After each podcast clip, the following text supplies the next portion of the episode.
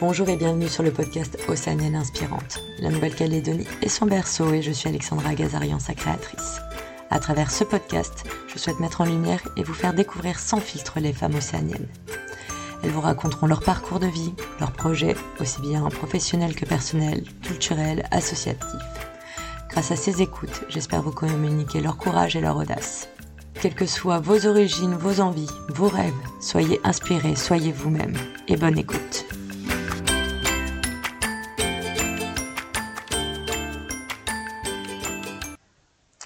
Eh ben, bonjour et bienvenue sur Océanienne Inspirante. Comment vas-tu, Julia? Ça va super, merci. On est bien. Eh ben, écoute, je suis ravie euh, de te recevoir. Donc, je reçois aujourd'hui Julia Paul. Je vais te demander de te présenter.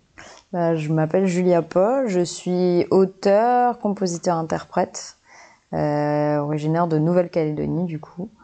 Euh, donc si je devrais me présenter aujourd'hui, je dirais que je suis artiste musicienne. D'accord. Et euh, donc tu disais que tu es originaire donc, de Nouvelle-Calédonie où nous sommes actuellement. Mhm. et tes origines, on va dire, T'es mélanésienne, d'origine française, d'origine tahitienne, vietnamienne, je ne sais pas, dis-moi. C'est marrant parce qu'on m'a on m'a souvent euh, posé la question. J'ai eu plein de, j'ai eu, je crois, j'ai eu toutes les ethnies de la Nouvelle-Calédonie. j'ai bien fait de faire le. c'est clair. On m'a demandé une fois si j'étais wallisienne, si j'étais tahitienne, si j'étais, euh, ouais, si j'étais kanak. Mais euh, je suis juste, enfin, je suis calédonienne déjà, donc je suis née à Nouméa. Ouais. Et euh, mon, ma mère est née aussi en Nouvelle-Calédonie, mais elle est 100% euh, italienne. C'est-à-dire que mes ah grands-parents sont arrivés ici quand ils avaient 18 ans pour travailler sur la mine. Et mon père, lui, est marseillais. Donc il est né à Marseille, il est arrivé ici il y a très longtemps maintenant. D'accord. Donc on va dire française, italienne, mais calédonienne avant tout. C'est ça. bon résumé. Pas mal. et donc le titre de ce podcast, c'est Océanienne inspirante. Pour toi, c'est quoi une océanienne inspirante? Euh, pour moi, une océanienne inspirante. Euh, déjà, je trouve que l'Océanie c'est inspirant en fait. Donc, je pense qu'on part avec un petit peu de, un petit avantage d'être né dans le Pacifique pour être inspirant. Ça, ça a un petit côté euh, exotique pour les pour les Européens, je pense. Ouais. Mais c'est surtout l'Océanie pour moi, c'est la mer, c'est le soleil, c'est et moi, c'est ce qui m'inspire. Donc forcément, pour moi, océanienne inspirante, c'est c'est un petit peu, c'est presque un comment on appelle ça, ouais, voilà.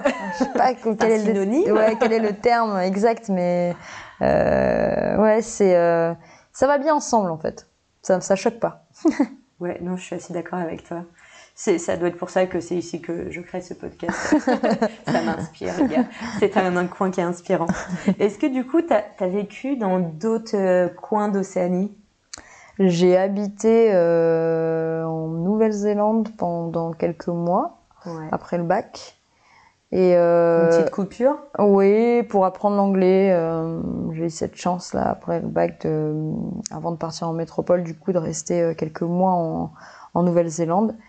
Et, euh, et, après, bah, j'ai fait quelques temps quand même en Australie, mais ça euh, sur plusieurs fois, que ce soit pour les vacances ou pour la musique ou même euh, un séjour un petit peu plus long euh, avant de avant de commencer la vie pro aussi. Donc euh, mais au long terme à part la Calédonie non j'ai pas T'as pas, eu d'autres expériences. Plus plus d'un an du moins. Ok alors bon, du coup, c'est vrai que j'ai pas commencé sur ça, mais raconte-nous, parce que bon, on se connaît un peu. Du coup, moi, je sais que tu as fait d'autres choses et que t'as pas commencé ta vie en te disant je vais être, je vais être une artiste. Ouais. Euh, t'as comment c'est quoi ta scolarité? C'est quoi ton parcours? C'est quoi ta vie en Calédonie? Mm. Comment tu nous raconterais ton enfance?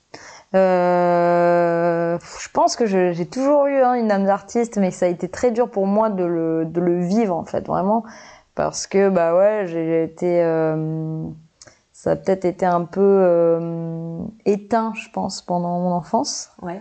Euh, c'est un petit peu comme si j'étais née euh, je vais pas dire le vilain petit canard parce que ce serait énorme, mais c'est un peu comme si tu nais, euh, tu nais musicien dans une famille de, de, personnes qui sont pas du tout euh, sensibilisées à ce milieu de toute façon. T'as pas du tout des membres de ta famille qui sont artistes, qui sont non, musiciens Non, non, pas du tout. Sont assez euh, cartésiens, terre à terre. Euh, mais du coup, ça m'a vachement apporté, quoi. Ça m'a apporté un côté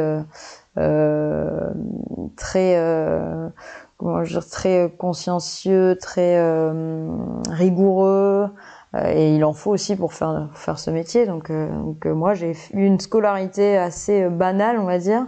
Après, j'ai fait un bac général, un bac S, et j'étais assez, assez bonne élève. Donc, après, j'ai été acceptée en prépa maths sup pour faire une école d'ingénieur.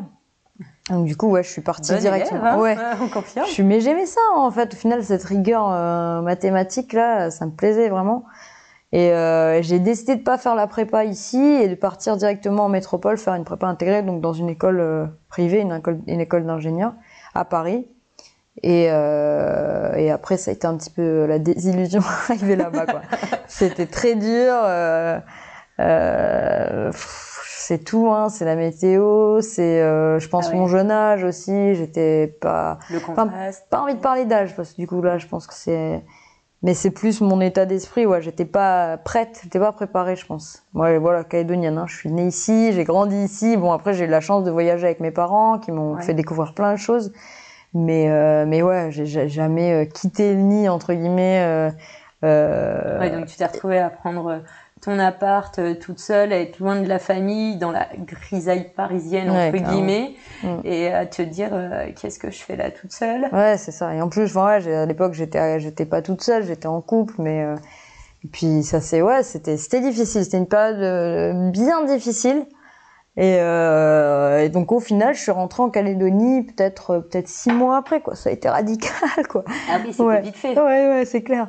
Et, euh, et après retour, euh, bah voilà, il a fallu se relever de cette euh, parce qu'après, euh, voilà, moi j'ai toujours été quelqu'un de d'assez ambitieux, mais aussi perfectionniste. Et puis voilà, mes parents m'avaient quand même donné les moyens de, de faire cette, ces études, de partir. Remise donc, en question. Ouais, grosse remise en question. donc, J'aime bien grosse, grosse, grosse ouais, ouais, ouais, on, voit sur ton visage des mimiques, genre, euh, ouais, quand même, attention. Ça m'a bien pris ouais, une bonne année pour, euh, pour m'en mettre et me dire, bon, bah, qu'est-ce que je vais faire, quoi. Alors que c'était, c'était, euh, c'était là en moi depuis tout ce temps, quoi. La musique, euh, j'en faisais quand même, hein, mais pour moi, c'était impossible d'en faire mon métier, quoi.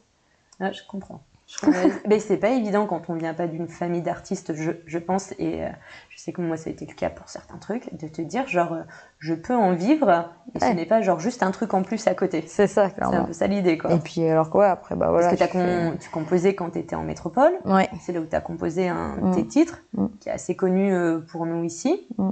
Home Sweet Home. Sweet Home, qui parle d'ailleurs de cette de cette période très compliquée, ouais, carrément. mais qui est très jolie. Hein, on s'en rend pas forcément compte sur le coup. ouais.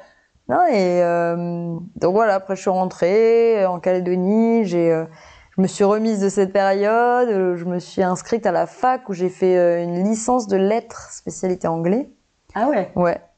Au début, c'était un peu laborieux. C'est quoi, C'est tu t'es dit bon, j'ai compris que faire des études en métropole c'était compliqué, donc j'ai essayé de faire des études ici. Qu'est-ce qui pourrait aller? Honnêtement, j'ai été poussée quand même vachement par mes parents et par mon père, franchement, et et ils ont eu raison parce qu'en fait, moi, j'étais vraiment, j'étais en déprime totale, quoi. Hein. C'était très dur et ils m'ont dit, mais en fait, il faut que tu fasses quelque chose. Faut que tu sois en mouvement, faut que, voilà, tu rencontres des gens.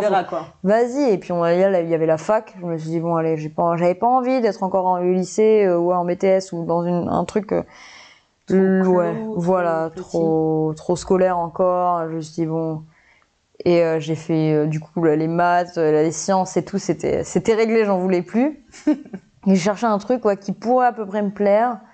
Et j'y suis allée à contre-cœur au départ. Hein, et en fait, j'ai pris goût. quoi. Première année, c'était un peu difficile. Et puis après, deuxième, troisième année, c'était génial. C'était ah, fait la licence carrément Ouais, j'ai fait la licence entière. Je trouvais ça super intéressant. puis après, du coup, vu que ça a créé un peu... Euh, voilà, j'étais réveillée. quoi. Je m'étais réveillée. Donc j'avais, je recommençais à faire de la musique. J'ai rencontré des gens. J'ai fait... Du coup, j'ai fait de la radio en même temps que j'étais à la fac. Donc... Ah, t'as commencé la radio Pendant ah que j'étais encore étudiante, ouais. Du coup, pour, euh, pour ceux qui ne savent pas, hein, parce que pour nous, euh, tu es connu en Nouvelle-Calédonie, euh, tu as fait NC Première, Ouais. qui est donc l'une des radios locales, euh, où ils passent des castings tous les étés euh, pour pouvoir avoir, on va dire, la grille d'été où c'est euh, casting et après il y a trois mois où tu bosses. Tu l'as fait plusieurs années en plus? Ouais, bah je l'ai fait, en fait, je l'ai fait une année pendant l'été pour. euh, Enfin, je me suis inscrite au casting, j'ai été prise au casting, j'ai fait l'été et ensuite euh, ils m'ont pris sur la grille. euh, la le grille voilà. Donc je l'ai fait pendant deux ans, je crois. Ouais. Et ensuite, bah, je suis partie en France pour, pour The Voice et pour d'autres. Enfin, d'abord pour Music Explorer. Donc c'est comme ça que j'ai quitté la radio en fait. Alors attends, parce que Music Explorer, en fait, c'était pas ici, c'était en France. C'était en France. Il y avait, il y a eu une. En fait, c'est Music Explorer et je crois qu'ils ont repris d'ailleurs cette année. C'est euh, ils font plusieurs territoires d'outre-mer. Oui, je ont quatre, euh, cette année, ouais. Ouais, ils ont quatre coachs. Enfin, quatre, euh, ils appellent ça des chasseurs sonores, je crois. C'est vrai, c'est Ouais. mignon. Et ils vont dans quatre territoires francophones, je crois, outre-mer. ouais. Et euh, pas forcément outre-mer, peut-être. Enfin, ils vont dans Bah. quatre territoires f- euh, francophones, je crois. Ça doit Différent. être un peu genre Martinique, Guadeloupe, Réunion. ouais, ils ont fait le. Moi, ma- mon Mayotte, année, c'était Congo aussi. Congo Voilà. aussi? Donc, c'est des, vraiment des territoires cool, ouais, c'est francophones, je assez crois. varié Ouais. quand même. Ils, ils partent vraiment en mode explorer. C'est ça, exactement. Allons chercher les talents. un Mais c'est génial comme émission. Franchement, c'est un concept génial. Parce qu'on vient chez toi. Ouais. on filme chez toi, donc Ah ouais. on s'imprègne de. Ouais, les castings Alors moi, je connais pas du tout. Hein, euh, Et c'est vraiment, vraiment je sais que j'ai lu, voilà, un peu euh, que t'étais passé par là. Et, euh, et c'est vraiment. Et ils te découvrent comment? C'est toi qui vas vers eux? C'est eux qui viennent vers En toi? fait, en local, il y a quelqu'un qui est désigné un peu pour, euh, pour faire un premier casting. Ok. Et donc, eux, quand ils arrivent ensuite, ils auditionnent euh, vraiment dans un lieu. Toi, tu choisis un lieu, euh, tu as été déjà précasté par la personne en local, mais tu, ensuite, une fois que t'es casté, t'es filmé au moment où t'es casté. Ah oui, donc, en direct. fait, ouais. T'es t'es mis dans le bain direct. C'est ça, tu choisis un lieu qui te tient à cœur. hein, Donc euh, voilà, un coin chouette. Moi, j'étais allée à l'île aux Canards, je me rappelle. Ah. Qu'on avait, tu prends le bateau avec les gars de la prod et tout, qui débarquent de France, donc ils sont trop contents. Enfin, c'est vraiment chouette. Ils sont là t'as trop bien choisi, super Et spot. mais grave, ils ont un matos de fou quoi. Ils arrivent, des petits micros, euh, mais le- quand t'écoutes le son à la fin, c'est juste mortel. Ils filment trop bien et tout. Ils viennent en petit, euh, petite prod quoi. Et, euh, et le rendu est génial quoi. Et en fait, ils te, ils te prennent vraiment dans ton, euh, dans ton univers où tu vis. euh, et, et ensuite, ils te prennent aussi avec tes compos. Ok. Ça pour une émission, une émission Et ouais, de avais télé. déjà plusieurs. Ouais, j'en avais plusieurs déjà des compos. Là, j'en avais fait une, une qui est jamais finalement jamais sortie au casting. Et après, la- donc après une fois qu'on est sélectionné, ils en prennent un par territoire. D'accord. Et là, à ce moment-là, la personne sélectionnée part à la finale euh, à Paris. D'accord. Et là, pendant une semaine, on bosse donc une, comp- une de nos compos. Une- moi, j'avais pris euh, Come Back to Me qui est sur l'EP qui est sorti euh, il y a Ouais. pas longtemps. Et, euh, et tu présentes, tu as un prime time en fait où tu présentes une de tes compos et deux trois covers, je crois, avec un super orchestre dirigé par David Berland. Enfin, c'est c'est c'est c'est génial quoi. Génial.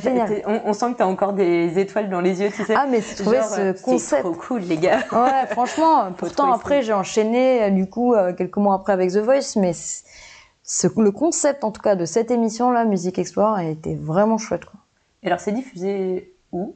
C'était sur France O du coup. Maintenant je crois qu'il y a plus, il y a plus France, France O était, il y a plus cette, chaîne n'existe plus, mais c'était diffusé ouais sur France O, sur toutes les chaînes premières du coup. Ok.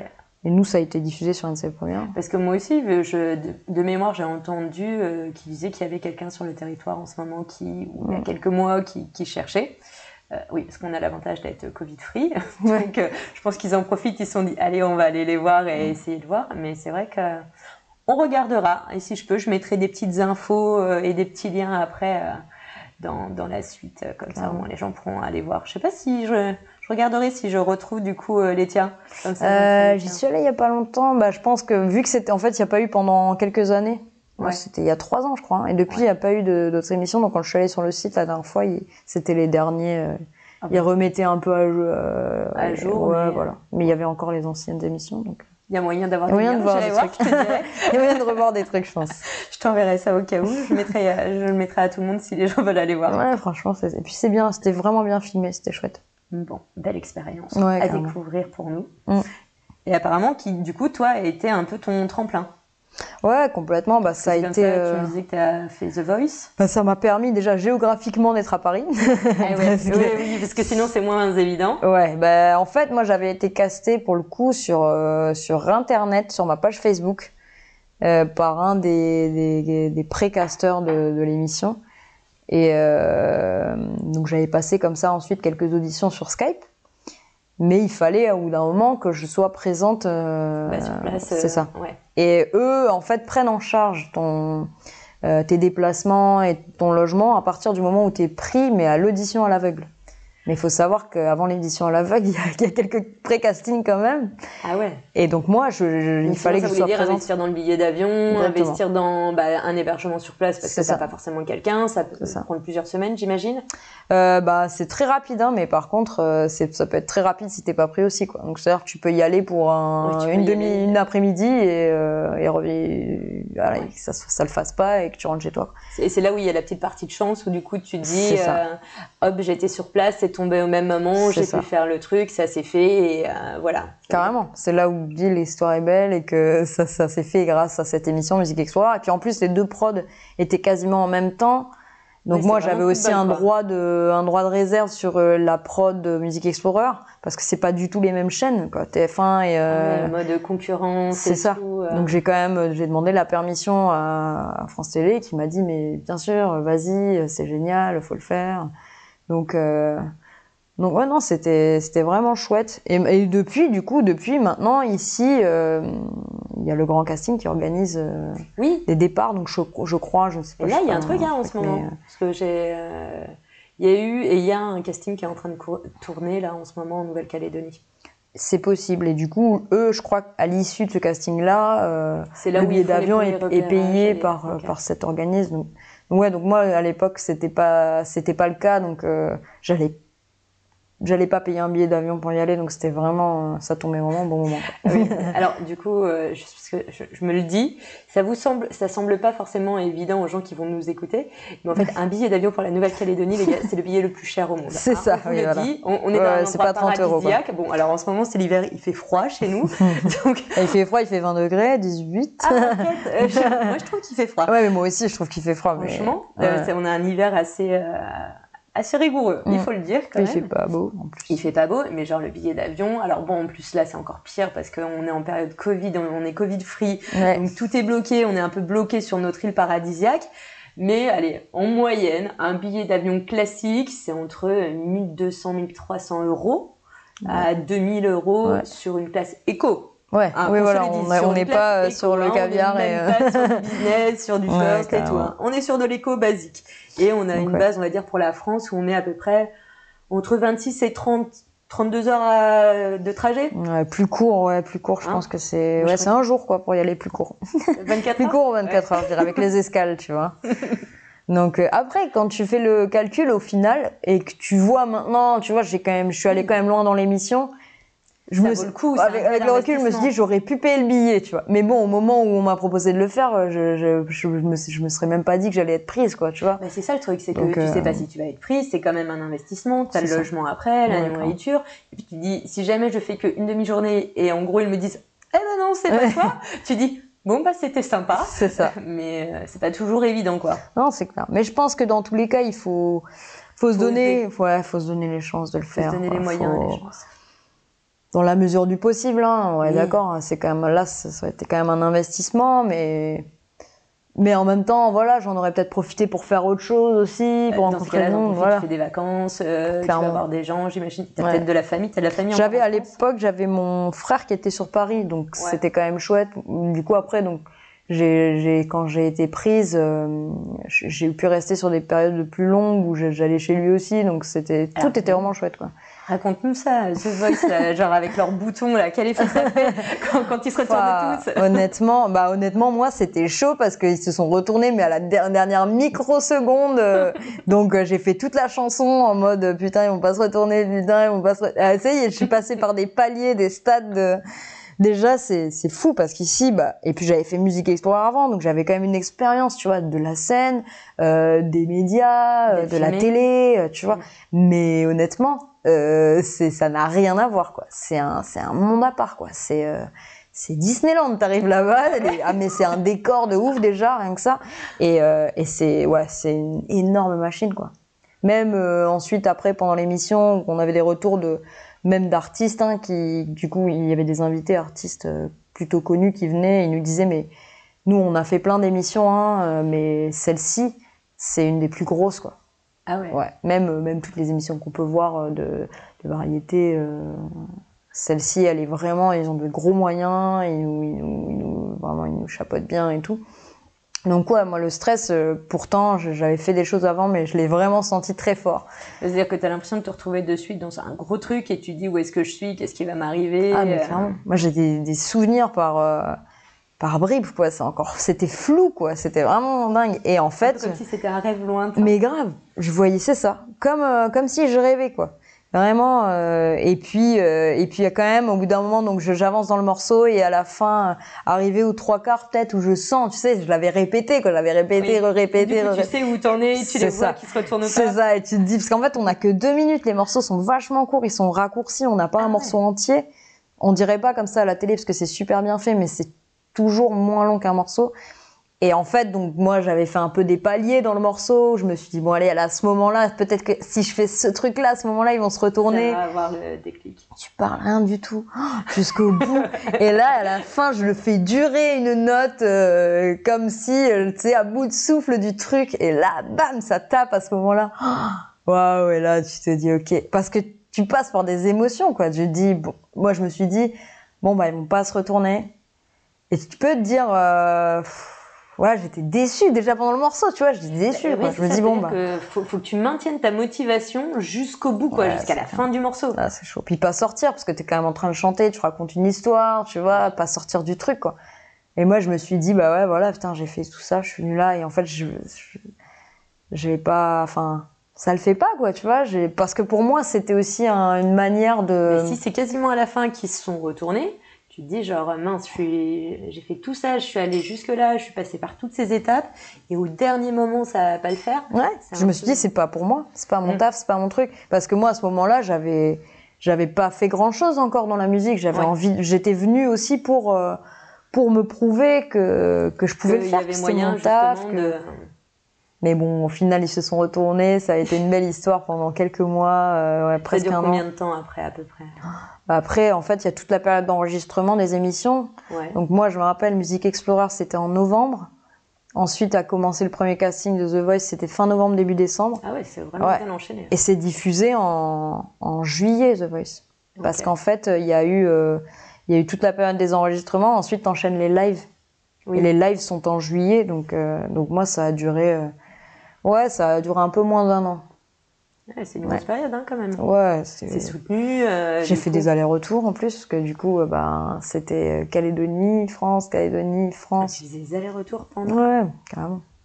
Je pense que j'ai été la candidate qui leur a coûté le plus cher de toute l'histoire de bien parce que billets en plus. Ça, c'est bah cool. ouais, ouais, carrément. Genre Ouais. Noël. euh, Ah, mais ils ont. Ils Genre, ont... vous dites pas que je vais pas passer Noël en famille là, les gars. Bah, Noël, du coup, j'étais. En fait, c'était la période. euh, Ouais, si, ils ont payé le retour après, en France. Mhm. Parce que moi, j'étais compris dans mon billet de Music Explorer, donc. euh, tu Ah, vois. mais ouais. ils ont, ils ont bénéficié du premier, mon premier euh, casting, mais après, ouais. Puis après, il y, a les- il y avait l'hôtel, ils m'ont payé l'hôtel aussi. Non, franchement, ils, ils ont des moyens. ouais. Bah, ils les ont et en même temps, ils vous les donnent aussi et c'est ça qui est bien. Parce que je Ouais, pense que c'est aussi pour ça que ça se passe bien et que c'est cool, quoi. Ouais, et puis c'est. euh, ouais, on est. Et, ça t'a ouvert. euh, alors, euh, pour que les gens remettent un peu dans le contexte, allé jusqu'où dans The Voice? Jusqu'au live. Donc moi, ça change un peu d'année en année. Moi, mon année, il y avait donc l'audition à l'aveugle. Là, c'est ils sont dos à toi, ils tapent sur le, Ouais. le buzz pour se retourner. Euh, ensuite, il y a les battles. Ouais. Donc moi, j'étais dans l'équipe de Zazie, j'ai fait les battles. Elle m'a pas choisi. Mais j'ai, il y a à mon époque, il y avait ce qu'ils appellent le, le siège éjectable un peu là. Enfin, j'avais été sauvée par Florent Pagny et j'ai fait toute l'émission des derniers euh, battles là sur euh, des espèces de sièges en éjectables en fait. Où t'es là et si le coach il buzz, tu te fais, tu te fais sauter du truc. J'ai jamais eu autant mal au ventre de toute ma vie. J'étais plus stressée qu'à chanter en fait parce que Bah j'étais là. putain, et tout. Je me fais éjecter à tout ça. instant. À tout instant, je peux sauter. Et donc, j'ai passé ces émissions-là. Donc, j'ai fait audition l'aveugle, battle, euh, je sais plus, épreuve ultime, je crois. Ouais. Donc là, t'es trois. tu chantes ton morceau et sur les trois, ils en choisissent un. J'ai passé aussi cette étape. Ah, pas mal. Ouais. Et ensuite, donc, je suis accédée au premier live. Donc, on était, euh, on était quatre par équipe. Donc, on était 16. 16, euh, c'était déjà euh, plus qu'espéré pour moi. Je, jamais j'aurais pensé arriver jusque-là. Quoi. Et puis d'avoir vécu un live aussi où là, c'est une toute autre organisation. C'est autre ambiance. Une autre... Ah ouais. Là, il y a un public de fou. Je crois qu'il y a dans, rien que dans la tout, salle. Tout le reste, il n'y a pas de public. C'est vraiment que sur les lives où il y a, un des publics. public, mais il est Plus la salle est plus petite, ouais. Ouais. Enfin, tout paraît super grand, mais il y a beaucoup de, moins de monde dans la salle. Et puis là, c'est du, c'est du direct, quoi. C'est, euh, il y a tout le côté vachement média en même temps. C'est c'est là où ils font vraiment les pauses de pub, euh, les trucs. C'est ça, là, tout est en temps réel, quoi. Là, Tu- les gars, on peut pas se tromper. Il y a pas. C'est ça. On recommence. C'est ça. Et puis il y a des collégiales, on chante avec les coachs, on chante avec les autres. Enfin, c'est vraiment chouette. Donc, euh, Ça, t'en as fait une? j'en ai fait une. Et donc, vote du public. Ah ouais. Là, c'est là que commence le vote du public, en fait. Ok. Et donc, moi, j'ai pas, j'ai pas été, T'as pas euh, passé le vote j'ai du pas public. passé le vote du public. Et, t'es dans quel état d'esprit dans ce moment-là? Parce que tu dis, ah, genre, euh, les professionnels me font passer, et Ouais. dès que j'arrive au public, ça passe plus. Donc j'imagine que. C'est vrai qu'avec du recul, maintenant, j'y ai pensé hein, forcément après. euh, mais le premier truc qui m'est venu, c'est sûr. En plus, moi, je suis compositrice, donc Ouais. j'avais, j'étais déçue forcément. Mais j'étais déjà tellement content d'être arrivée jusque-là que Tu ça pas. plus ça en ouais. Et après, c'est plus vraiment euh, psychologique et émotionnel parce que c'est une énorme euh, machine quand même. hein. Tu passes de tout le monde te, te reconnaît dans la rue, mais un truc de fou quoi. Ah ouais? Ah, ah ouais, ah, euh, bah, ah, en fait, c'est simple, t'as deux salles quand tu sors. Ah ouais? Ceux des prix et ceux des pas pris, quoi. Tu vois. Ah, hum, ah, et tout ça, ah, mais tout s'arrête. Après, tu quittes le lendemain, tu quittes l'hôtel, tu rentres chez toi, quoi. Ah oui, c'est vraiment du Donc c'est, c'est quand même euh, très. C'est un peu brutal. quoi. Ouais, c'est très brutal. Je pense que, euh, en plus, moi, j'étais dans une tranche d'âge, j'étais dans peut-être dans, dans la moyenne euh, un peu haute, alors que j'avais 23 ans, quoi. Il y en avait qui étaient vachement jeunes dans ma saison, donc je me dis. qui euh, dans ta saison qui a gagné d'ailleurs? Euh, Lissandro. On n'a pas trop trop entendu parler de lui après. Mais des, même des autres candidats de ma saison, ça m'a été une saison très, euh, ouais, très euh, prolifique quoi. De... Pour l'instant, pour l'instant. Pour l'instant, parce que moi, ce que j'avais entendu, et du coup, c'est euh, peut-être ce qui explique, c'est qu'il y a aussi les maisons de disques qui, et de production qui écoutent en parallèle et qui sont aussi genre dans une salle Ouais, euh, pas très bah. Universal quoi. De toute façon, Voilà. c'est. euh, et qui euh, derrière, euh, entre autres, vous proposent des contrats ou peuvent vous proposer des contrats pour la suite, quoi. C'est-à-dire que même si t'es pas pris, limite il y en a qui sont pas pris mais qui vont faire une plus grande carrière que certains qui vont être pris ou qui vont Ah, les du public. Il y en a même qui sont pas diffusés. Ah ouais? Ouais, il y en a qui sont pas diffusés, ça arrive. Qui soient pas diffusés pour X ou Y raison, ils nous disent pas trop. C'est très rare, Ouais. mais ça arrive. Qu'ils soient pas diffusés, soit parce que euh, il y a quelque chose qui Qui l'a pas ouais, pas fait, ou alors parce que ils sont, ils veulent les signer directement.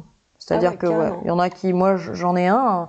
j'ai jamais eu trop l'explication, mais euh, je suis, le suis un peu sur les réseaux, du coup il, il fait pas mal de trucs, mais il n'a pas été diffusé dans mon émission. J'en connais deux qui étaient dans mon, dans mon, Dans ton pool, Ouais. entre guillemets. ouais c'est ça, et qui n'ont pas été diffusés. Donc on peut s'attendre à les voir apparaître à n'importe quel Ouais, bah sur surtout, ah ouais, là ils ont sorti euh, des trucs. Bon, c'est pas encore super médiatisé, mais euh, mais ça se pourrait euh, dans pas longtemps, quoi. Et euh, et pour en revenir à ce que tu disais, ouais, le vote du public, c'est c'est un peu aussi, euh, au final, c'est la règle, c'est la vraie règle, c'est ça, quoi. Enfin, je veux dire, euh, tu te dis au bout d'un moment. Euh, euh, c'est eux qui décident. Enfin, c'est moi si je fais de la musique aujourd'hui, c'est C'est pour le public. c'est pour le public, mais aussi, fr- franchement, honnêtement, moi, pour moi, c'est de plaire à un plus grand nombre. Moi, c'est ce que j'ai Ouais. envie. C'est ce. Il y a des gens qui sont dans des niches et qui, il y a des Ça gens qui font de la, voilà, ou qui font de la musique pour euh, pour eux ou pour leur famille, ou qui font de la musique pour euh, un certain public ou pour certaines personnes. Moi, mon objectif ultime, C'est de plaire au de, plus grand nombre. plaire au plus grand nombre, quoi. Aux jeunes, aux moins jeunes, euh, euh, à des personnes qui, qui écoutent de la musique, euh, et c'est ça le plus dur. Oui. De toucher le plus grand nombre, c'est le plus dur, on est d'accord, mais. Oui.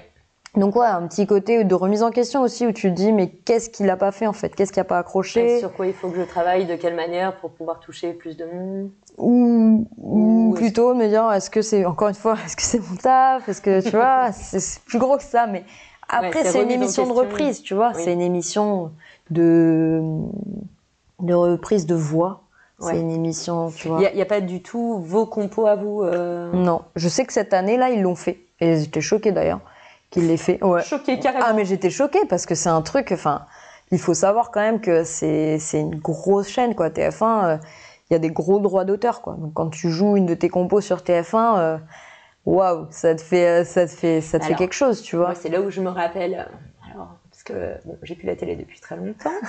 Euh, et du coup, j'avais regardé les tout premières émissions de ce genre-là. Et entre autres, je me rappelle l'époque où c'était Julien Doré. Et ça a été un des premiers à faire ses compos. Et... Alors, c'était pas des compos hein, qu'il faisait. Hein. C'était, mais ça, ça sonnait comme des compos parce qu'il réarrangeait tellement les morceaux. Je sais plus si c'était des compos. Qu'il avait, qu'il avait fait quand même quelques compos. Ah ouais. je me trompe peut-être, hein, franchement. Mais ouais, mais ouais, Julien Doré. Mais le concept, du coup, c'était la nouvelle star. Et ce concept-là euh, était vachement chouette parce que ouais, était ouvert aux arrangements. Après, moi, pour le coup, euh, j'ai eu vachement de chance, parce que j'ai proposé des choses. Déjà, j'ai choisi toutes les chansons que j'allais chanter. Et ça, c'était pas donné à tout le monde. Il y en avait qui, qui avaient des chansons imposées, des trucs. Euh, et en plus de ça, j'ai pu proposer des arrangements ah sur plein de trucs. Donc, j'étais contente. Et euh, mais c'est rigolo de voir justement ces différences, tu vois, qui vont faire de, l'un à l'autre. Et puis, je suppose que quand il est, tu sais pas vraiment pourquoi. Mais en gros, quand toi ils te disent oui, t'es content, tu cherches pas trop, quoi. tu fais OK, merci. Avec du recul, je sais, tu vois, je sais que c'est euh, c'est parce que c'est une émission de divertissement. C'est voilà, il faut euh, il faut plaire au plus grand nombre, donc il faut qu'il y en ait pour tout le monde, il faut que tout le monde puisse s'identifier, il faut toucher euh, la ménagère de 50 ans, il faut toucher les ados, tu vois. Donc, euh, donc ouais, c'est un gros travail de, de, de, de com, je pense, et de marketing. Euh... Ouais, et puis ils doivent plus ou moins définir des rôles pour chacun, en gros, complètement. une image. Ah, complètement. Et ça doit être hyper travaillé, ça nous semble. Ah ouais, ça semble comme ça. Abord, euh, genre naturel, mais c'est hyper travaillé. C'est pour ça que je l'ai pas non plus, tu vois, je l'ai super bien vécu avec du recul, et sur le moment, c'était parce que c'était c'est le, truc d'une vie, tu vois. Oui. Mais euh, il y a un petit côté aussi un peu. Euh, un peu faux, tu vois, qui me dans les gens même, tu vois, un peu dans certaines personnes, tu vois, moi j'ai rencontré des gens géniaux, mais j'ai aussi, je me suis sentie super mal à l'aise à plein de moments, parce que si moi j'étais pas super en confiance avec moi-même, tu vois, mais un peu euh, toute jeune ouais. et tout. Euh. Mais euh, mais ouais, après c'est un milieu, c'est un milieu quoi. C'est un milieu. La musique dans ce milieu-là, c'est un milieu, tu vois. C'est, tu choisis, tu choisis ton milieu. Moi, c'est peut-être pas forcément celui, ouais, vers que lequel choisi au euh, premier abord euh, naturellement, on va dire, mais c'est celui qui est venu à toi et celui sur lequel euh, tu as surfé quoi. Ouais, et qui m'a permis d'avancer à fond dans la musique quoi. Et donc là, donc tu, tu es entre guillemets genre éjecté, tu n'as pas le vote du public. C'est ça. Qu'est-ce qui se passe après? Tu, Donc tout s'arrête du jour au lendemain. Ouais. Et là tu restes en reste métropole. Temps quelques temps, mais pas très longtemps. J'ai, au bout d'un moment, j'ai envie de rentrer. Genre la famille, ouais, les ouais, amis, ouais, T'as besoin de te retrouver. J'avais besoin de rentrer.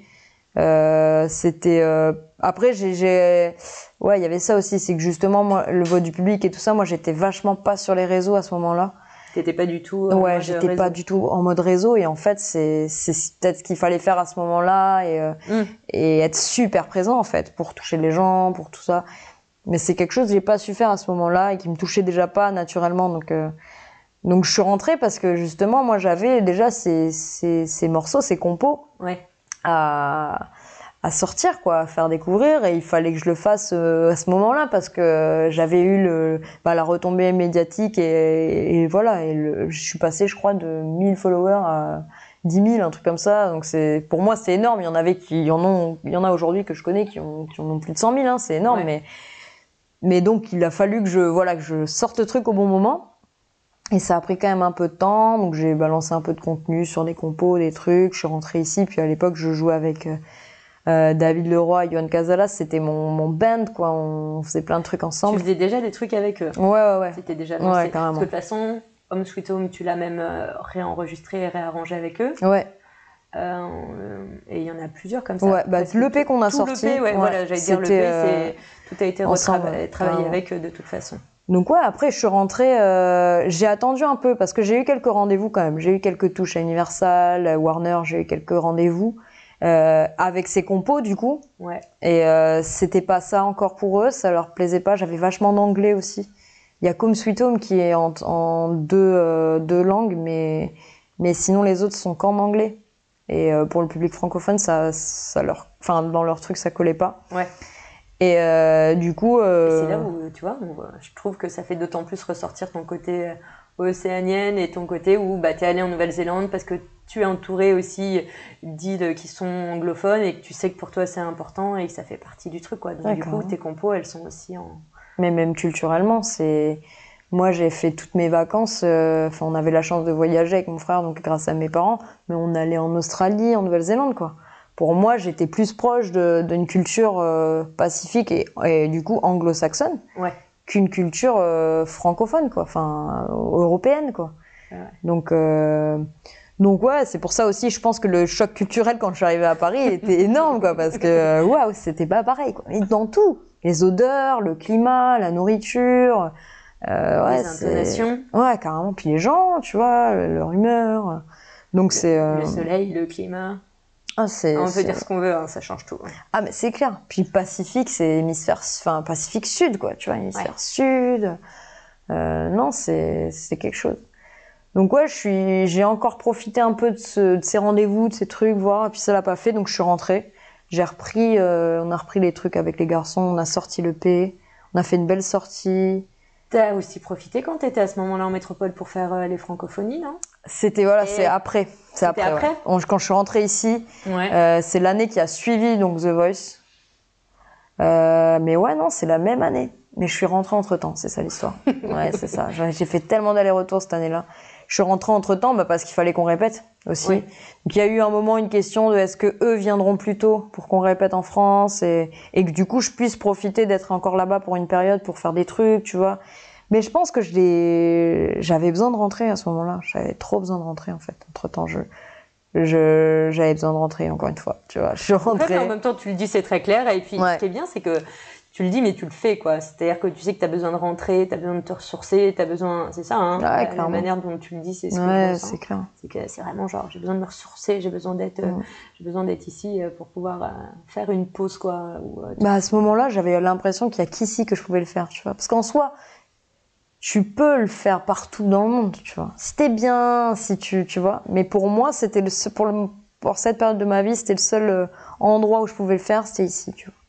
C'était rentrer, me ressourcer, mais pour ça, il fallait que je sois ici pour le faire. donc tu rentres, tu te ressources, tu repars vite fait pour les francophonies, Mm. tu reviens? Ouais. Et là, euh, waouh, je sais même pas, on est en quelle année là? On est en 2018, je pense. Ouais, attends, j'étais en train de me dire, est-ce que j'ai- Ouais. noté un peu tout ça? Non, c'est aussi un peu caillafou, moi, dans mon truc. 2018. Parce je que pense. après, tu vois, genre, euh, moi j'ai francophonie et après je pars sur OPJ et je me dis non, il, y a un bug entre temps. Bah, il y a, il y a peut-être, euh, ça s'enchaîne assez vite après. Enfin, il y a peut-être six mois de latence, mais euh, parce que les Franco, je pense que c'était juillet 2018. Ouais.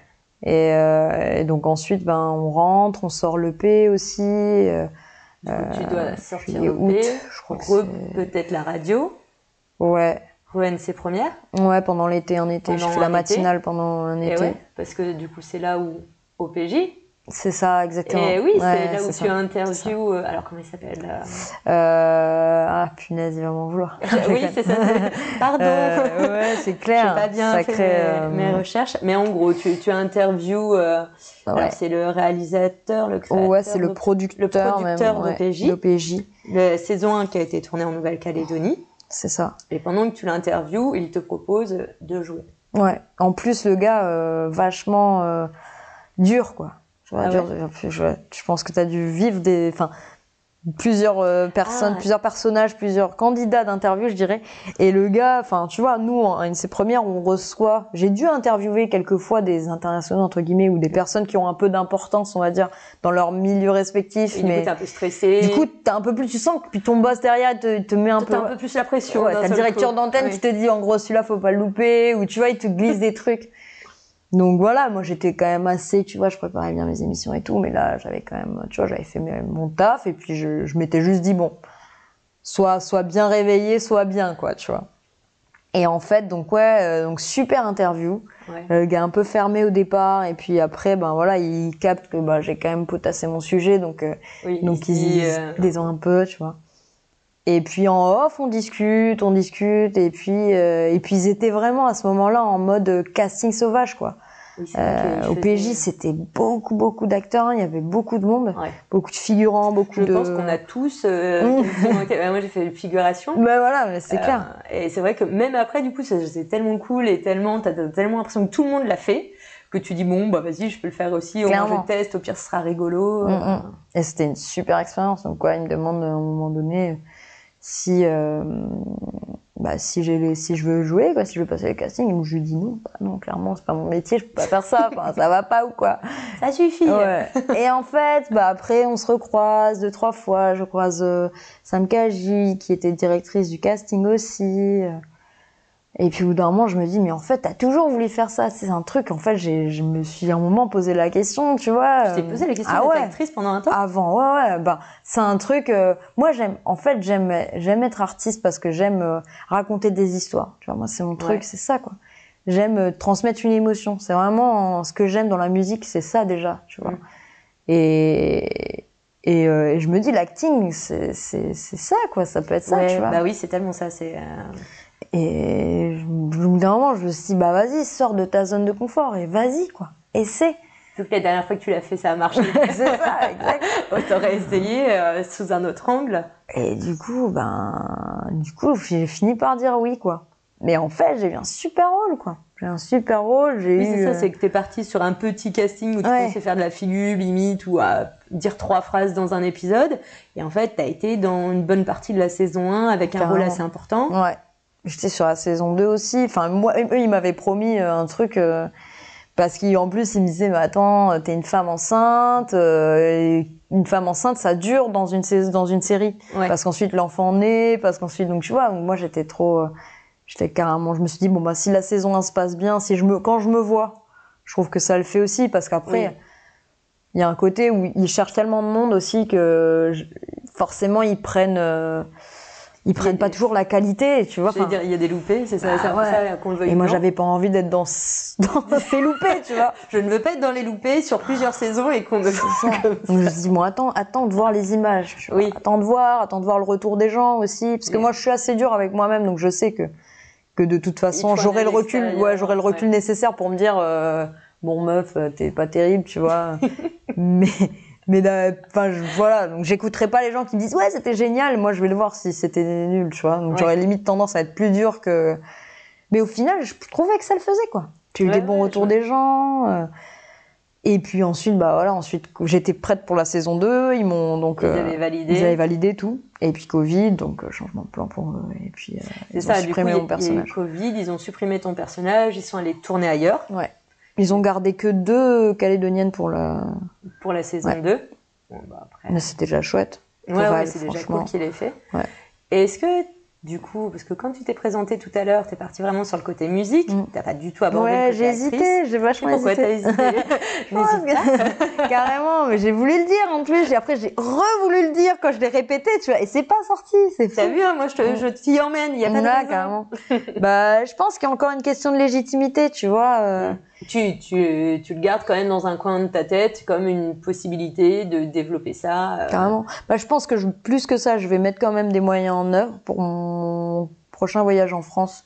Je vais, euh, du coup, vu que j'ai pas mal de, de rush et d'images, moi, ils m'avaient conseillé parce qu'ils ils me disent, euh, Julia, quand tu viens à Paris, nous, on va te présenter à des agents. euh, c'est vraiment chouette. J'ai aussi l'aval, tu vois, du milieu, enfin, Ouais. des réals qui étaient, qui étaient sur les, sur les, sur la saison que j'ai faite. Donc, euh, ils m'ont conseillé de faire un petit montage, tu vois, je sais plus comment ils appellent ça, rushs, une, vidéo vraiment, tu vois. Genre présentation, c'est comme un CV mais en mode vidéo. quoi. Euh, et donc je pense que je vais le faire. Tu vois, je vais le faire. Je vais essayer de choper deux trois rendez-vous en agence, euh, d'essayer de passer par ces gens-là justement pour avoir des rendez-vous sur place. Mais je pense qu'il n'y a pas encore ce truc de, tu vois, j'ai eu qu'une, j'ai eu que deux expériences. Tu vois, c'est pas un truc. euh, c'est pas encore tamponné, tu vois. Moi, il m'a fallu The Voice pour me dire, ok, bah si, tu peux faire de la musique, tu vois. donc, euh, donc, euh, s'il ouais. n'y a pas un réel super important qui te dit ok je te veux toi, Eh tu vas te dire euh, jusqu'au bout genre je sais pas. Ouais, j'ai besoin de, j'ai besoin d'avoir une autre peut-être, euh, un autre avis encore euh, professionnel, tu vois, d'essayer de, de faire une autre expérience. Euh, il manque un peu d'expérience, je pense, dans le milieu pour me dire. euh, Oui je comprends et ça tu dis qu'il y a tellement de monde donc du coup euh, besoin Ouais. d'être un peu rassuré. T'as pris aucun cours? Non, T'envisages pas d'en prendre quand tu vas être en. Pourquoi pas, franchement, euh, parce que après c'est un taf, hein, franchement c'est. C'est ça, hein. Je suis d'accord, il faut avoir cette espèce de côté-là où tu t'as pas le truc de, du récit de ton texte, tu vois. un- Et tu regardes la caméra droit dans les yeux, Ouais. genre, tous les trucs à éviter. ça, ça, tu vois, le, le côté, euh, le côté. euh, T'as regardé la caméra, tu ouais. l'avais avec. euh, Ouais, tu l'as, tu l'as avec les avec les interviews que tu fais en télé. Tu l'as. Après, moi, j'ai le côté où quand même quand je chante une chanson, tu vois, tu racontes un truc, donc il Mm. faut s'imprégner. Donc, t'as un côté quand même euh, acting dans ce sens-là où tu Oui, tu transmets l'as une déjà travaillé sans même t'en rendre compte depuis des années, à d'autres moments. voilà. Clairement. Mais après, c'est un métier qui demande tellement de, t'as tellement de, euh, de subtilité, tellement de trucs euh, à côté qui sont que tu peux acquérir avec l'expérience. Ouais. Comme là, j'ai pu, tu vois, avec OPJ, même des termes, hein, des termes techniques. Ah bah là, t'es euh, t'es euh, t'es en commande, là t'es comme ci, là t'es, tu vois, des trucs que bah moi j'ai fait quand même quelques jours de tournage, donc j'ai appris sur le tard comme ça. À mesure. Mais bon, après, c'est un métier qui s'apprend vraiment, quoi. Tu vois, jouer des émotions. euh, euh, Il y a tout un tas de trucs euh, du métier qui s'apprend bah, en étudiant, je pense, ce métier. Donc, euh, Attends, on en profite. hein. Si quelqu'un nous entend et euh, lors de ton prochain passage est intéressé pour te faire passer euh, des castings, te proposer un rôle ou euh, t'ouvrir une place dans une école, j'en sais rien, hein, ou dans bah, carrément. Non, mais N'hésitez pas, franchement, vous pouvez la contacter directement. n'hésitez pas. on sait jamais.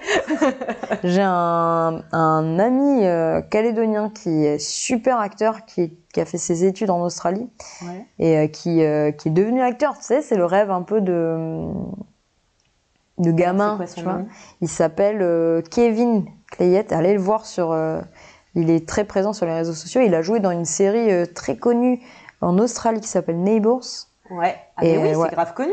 Et en fait, Attends, il est. euh, Neighbours, c'est pas la série euh, où avait joué Kylie Minogue c'est possible, mais Genre à ses débuts, et genre ils ont peut-être sorti une version 2 ou un truc comme ça c'est possible. Ah Non, mais si, si, ça, moi je la connais pas, mais je sais que c'est. Enfin, le nom me un parle. souvenir, quoi, tu sais, dans mon côté euh, genre euh, Star People, euh, je me dis, Ça me rappelle ça. Mais pour dire que tout est possible, quoi. Vraiment, euh, c'est. euh, Il n'y a pas de, il y a pas de métier inaccessible, il n'y a pas de rêves qui sont pas réalisables, qui soient pas réalisables parce que pour le coup, à lui, je crois qu'il est, euh, il est, euh, il est, euh, il est à Los Angeles et tout. Enfin, il, il Ah se donne vraiment les moyens. C'est pas facile tous les jours, mais euh, et puis il décroche des, des rôles euh, sympas, quoi. Donc, euh, Donc, n'hésitons pas, tout Ouais. est possible. franchement, Autant tout est possible. Allez-y. Que pour tout le C'est monde. ça. Ce que- ce qu'il faut que je me dise, en fait. Bah ouais, bah, je pense plus. que tu peux. Ouais. Il faut tous qu'on se le dise plus. Ouais, hein. c'est ça. Et en plus, t'es assez ouverte parce que du coup, ça va me faire penser à. T'as aussi participé au projet Small. Moi, c'était. Oui. J'avais bien aimé euh, et j'avais redécouvert ça. C'était Ophélie qui était venue sur OPJ justement, Ouais. qui avait profité de son passage pendant quelques mois ici pour mettre en avant certains artistes Mm, mm. et où j'avais trouvé que pour une fois, t'avais une autre manière de chanter. C'est vrai, ouais. Et c'était c'était quoi? C'était volontaire? C'était toi qui l'avais proposé? C'était elle qui te l'avait demandé? Ça s'était fait comment? Euh, en fait, c'est un titre que j'ai joué aussi pas mal euh, sur scène après. En fait, j'ai eu une période très, euh, j'ai écouté vachement de rap. J'ai une période plus urbaine en fait de musique. Et euh, et c'est une compo, hein, c'est un texte que j'ai écrit, ouais. Et le la musique a été euh, du coup euh, composée par David Leroy. Euh, mais c'est marrant parce qu'en fait c'est un texte que j'avais écrit. Donc j'avais je grattais un truc à la guitare. J'ai écrit ce texte dessus.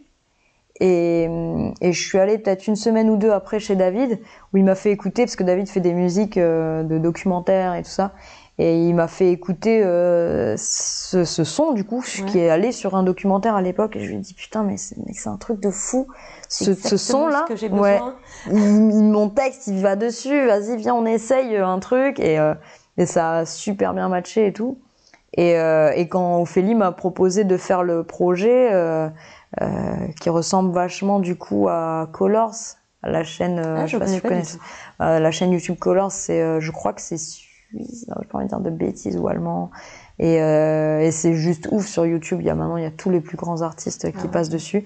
Je vais, je vais aller me renseigner. Et c'est un peu le même concept, c'est ce qu'elle avait voulu faire aussi, et c'est super bien fait de sa part d'ailleurs.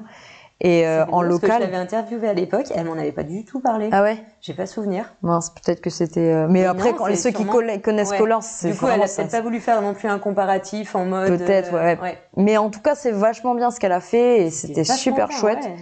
Et, euh, et voyant ce qu'elle avait fait avant, je me suis dit moi comment euh, j'avais déjà hein, ce texte et ce, ce, son et je me suis dit mais en fait c'est un truc très urbain, très euh, très son. euh, tu passes un son et tu poses dessus en fait. Et je voyais pas d'autres morceaux que celui-ci et en fait il collait super avec le truc. Et au final il l'a vécu que comme ça ce morceau. Je l'ai jamais ressorti après ou, ou enregistré ou donc. En tout cas, voilà. moi, je l'aime beaucoup. Je sais que je l'avais découvert et j'étais là, genre, je l'ai mis plusieurs fois. Ouais, tu il mets était genre chouette. dans un bonus dans le prochain ou je sais pas, idée. tu vois, un petit truc pas, euh, off, tu sais, il y a des fois où t'attends et puis là, il y a une autre chanson qui arrive après. Ouais, carrément. J'aime bien ces concepts d'albums aussi. Euh, ouais, tu sais, avec genre la, petite ouais. euh, surprise, le cadeau C'est caché, vachement rap d'ailleurs urbain. euh, jusqu'au bout et tout. Mm. J'avoue, j'aime. Bonne idée. je mettrai un petit euh, petite dédicace dedans. Donc, le P, alors, parce que du coup, on est parti un peu dans tous les sens. Tu as fait euh, du coup ce projet Small. Le P était déjà sorti. Ouais. Euh, c'est ça qui a fait que du coup, là, ça, un- ça t'a motivé à. Non, à cette époque-là, Qu'est-ce qui s'est passé après? Alors moi, je fais des suppositions, mais je t'en prie, vas-y. Euh, bah après, on a quand même un petit peu joué, on a tourné pas mal. Donc on a fait une petite, on a fait une belle sortie ici au Ouais. Château à Gagne. Il y avait vachement de monde. C'était mon premier euh, organisation d'événements et j'avais vraiment, voulu faire un truc vraiment chouette.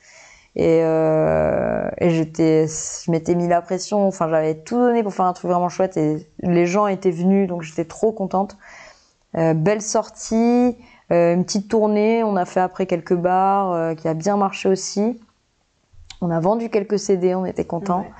Et puis c'est enchaîné après euh, une petite tournée aussi en Nouvelle-Zélande et en Australie. Ouais. Ça c'était chouette. On est parti, on a fait les French Festival euh, à Auckland. On est parti, euh, euh, je me rappelle même plus, mais on a fait l'Australie, on a fait la Nouvelle-Zélande. C'était vraiment sympa. Euh, et au retour, s'ensuit l'organisation d'une tournée en Chine. Oui, c'est ça, hein. J'allais dire, C'est ça. c'est là où tu as été. euh, Et là, c'était le truc de fou, quoi. C'était trois semaines en Chine. Et ça, que ce soit la tournée en Australie, en NZ et la Chine, c'est avec. euh, Parce que de mémoire, euh, c'est avec un organisme. Avec le Poémar, ouais. C'est Bon, ça, J'ai hein. oublié de le citer, je le cite du coup. Grâce au Poémar aussi, merci. Je t'en prie. Euh, qui est donc le C'est pôle des exports. aidé à euh, organiser. euh, C'est ça. En fait, c'est souvent euh, ces tournées-là ou ces dates qu'on fait dans le Pacifique, c'est aussi euh, par euh, grâce aux alliances françaises un petit peu, Ouais. qui sont assez présentes euh, en Australie, en Nouvelle-Zélande. Et donc euh, là, c'est un Français qui organisait un- le French Festival, dans, enfin plusieurs Français qui organisent des French Festival dans différentes villes et qui sont donc un peu sponsorisés par les alliances françaises et le Poémar qui est en relation avec ces alliances et du coup grâce à tous ces organismes-là, il y a la MAC aussi qui aide pas mal. On peut partir et faire ce genre de date, mais c'est vrai que c'est un milieu euh, assez particulier, enfin assez restreint. C'est pas vraiment le milieu de la musique en fait. C'est très dur à percer. Ouais. Pour, pour pouvoir euh, peut-être que tout le monde comprenne, c'est quoi le poémar? C'est le pôle euh, des exports euh, des artistes calédoniens, je crois. C'est ça, hein, c'est vraiment juste calédonien. C'est vraiment. Ouais, euh, ouais, c'est un, euh, organisme euh, local en Calédonie. qui permet de faire découvrir à l'international et, au nation- et enfin et en Nouvelle-Calédonie Ouais. aussi. Ouais, ils, les font, artistes, ils mènent euh, plusieurs actions. hein, ils hein, et ça, ils hein. soutiennent euh, les projets, euh, donc ils, de manière, euh, ils financent aussi certains certains projets. Ils accompagnent, euh, ils proposent des des des, euh, des stages euh, d'écriture. Des fois, ils font venir aussi des des, des professionnels du euh, milieu. ouais. Et puis c'est c'est c'est tous les arts. Hein, c'est vraiment euh, il y a aussi Oui, c'est euh, musique, sculpture, ouais, de choses. peinture. euh, C'est un super, euh, euh, c'est un super organisme. Ça fait vachement bouger euh, le, euh, les choses ici en Calédonie, donc c'est chouette quoi. Et, euh, et grâce à cet organisme-là, en- entre autres, on a pu partir. Et du coup, ils nous ont mis en relation avec euh, la Chine aussi. Et là, on avait été sélectionné pour euh, pour un festival, euh, Mars en folie en Chine, Oui, qui a lieu ça. tous les ans. Et alors, laissez-moi vous dire, Mars en folie de l'année 2020, Hein du coup. C'est ça. C'est Covid en folie plutôt. Donc bon, Et surtout en Chine. oh, et on devait jouer à Wuhan, Ah la ville où tout a commencé. Mais j'étais quand même donc du coup je suis partie, euh, euh, j'étais partie au, au Vanuatu avec ma compagne pour faire le les visas et tout. On était on était vraiment prêtes quoi à partir. Et David et Johan avaient tout ce qu'il fallait aussi. Et puis au bout d'un moment, bah voilà, au dernier moment, on s'est dit, euh, bah, c'est mort quoi. De toute façon, le festival est annulé euh, et ça s'est jamais fait. Et bah voilà, après ce qui a suivi, euh, bah on le sait tous quoi. hein, euh, même si ça a été une période où je pense que beaucoup d'artistes sont sortis d'internet aussi parce qu'il y a eu, euh, bah c'était le seul moyen de faire des choses. Ouais, j'en parlais justement euh, juste avant, c'est que il y a eu une, enfin, on a eu l'impression qu'il y avait une effervescence des artistes pour pouvoir s'exprimer en dehors euh, des scènes pures parce qu'on leur, on les avait toutes bloquées et Ouais, quoi. Donc euh, tout le monde a un peu explosé sur Internet. Mm. Et euh, ça a permis de récupérer un peu justement ce temps de retard et de pouvoir diffuser euh, beaucoup plus largement. Et ça, c'est cool aussi. et la quoi. télé aussi en France là du coup moi je, pareil je suis pas du tout télé hein, mais il y a eu j'ai eu des retours là bah, de avec la France avec la prod avec laquelle je suis en ce moment qui disaient mais la télé a, a explosé à ce moment-là. C'est pour ça que les émissions ont, ont cartonné en fait parce que les gens ils étaient enfermés chez eux en fait donc En ils fait, avaient que ça à faire que ça à faire, les gars. C'est pas genre parce que. euh, parce que les programmes sont bons ou... Ah, bon, Après, ils j'imagine sont que ceux certainement qui sont bons, mais- c'est qu'ils sont certainement Ouais. bons. Hein, on va pas non plus. euh, ouais Mais euh, ouais, c'est sûr que quand t'as pas le choix et que tu peux pas aller à des concerts, voir une pièce de théâtre, aller dans la nature te balader ou faire du sport, hein, voilà, je pense qu'on a à peu près fait un bon tour. Mm. Bah du coup, t'es chez toi, euh, oui, tu lis, euh, mais tu regardes la télé, tu regardes Internet et du coup, euh, même les plateformes euh, genre Netflix ou autres, Ah, tout a explosé quoi. donc ouais donc nous on est on n'est pas allé en Chine et on a voilà, oui, je me rappelle on s'est un peu- trop excités, trop contents d'y aller. grave, ouais. C'est génial, on va aller en Chine. on avait quelques dates quoi quand même trois semaines c'était Ouais. C'était énorme quoi c'était un beau périple et puis la Chine quoi à découvrir mais euh, ça se fera certainement Ouais, jour. next time, Next time. euh, un, autre, un autre contexte. c'est ça euh, ouais valait mieux quand même pas partir plutôt que de rester coincé là-bas je pense, que c'était mieux. Vous avez bien fait, c'était une sage clair. décision. ouais carrément non c'est quelque chose Et Ouais. là, euh, donc tu as profité de cette année où on était un peu bloqué euh, sur notre île paradisiaque Covid-free Mm. Pour euh, justement lancer des nouveaux projets. Et, euh, alors là encore une fois ouais ça a été une longue période de de de, de, euh, Doute. ouais de doute de tourment de plein de choses mais euh, aussi de choses positives parce que du coup euh, ben donc moi plus de départ en Chine euh, plus de concerts moi j'avais j'étais quand même dans une période où j'avais quand même euh, envie de m'émanciper un peu de, puis, du groupe plus d'OPJ, oui plus de ouais, concerts. voilà, enfin, c'est vraiment genre, ouais. tu avais lancé toute ta carrière, il y avait plein vrai, de projets, il y a tout qui tombe à l'eau. c'est ça donc ouais c'était chaud euh, puis j'étais ouais je, artistiquement j'avais quand je commençais à m'émanciper un peu à faire des trucs un peu en solo parce que bah euh, donc là je sortais un peu de mon de mon EP en anglais je commençais j'avais écrit vachement de chansons en français j'avais envie de chanter en français et tout donc mais donc euh, tout s'arrête donc euh, je passais déjà énormément de temps moi à bosser sur mes morceaux à la maison fermé dans mon studio dans mes trucs donc bah là ça aurait pu être la continuité pour moi ça changeait Oui. pas grand chose Sauf que du coup, j'étais plus toute seule à la maison. Ah. Parce que du coup, euh, bah pareil, ma compagne a perdu son taf aussi, donc euh, on était deux à la maison. Et là, elle est rentrée, je la revoir très bien rentrer du, taf et me dire bon, maintenant on n'a plus de taf, on fait quoi?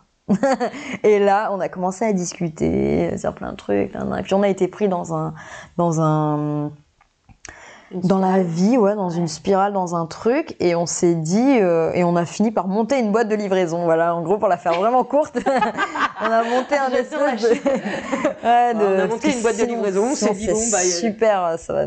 Mais ouais, ouais, elle bossait à l'IRD, donc euh, euh, on est retourné là-bas récupérer ses affaires, puis tout le monde était un peu en panique. Hein. Nous, le Covid, bah, comme partout dans le monde, mais on savait pas ce que c'était, on savait pas ce que ça faisait, on savait pas comment l'attraper. Enfin, c'est vraiment chaud, quoi.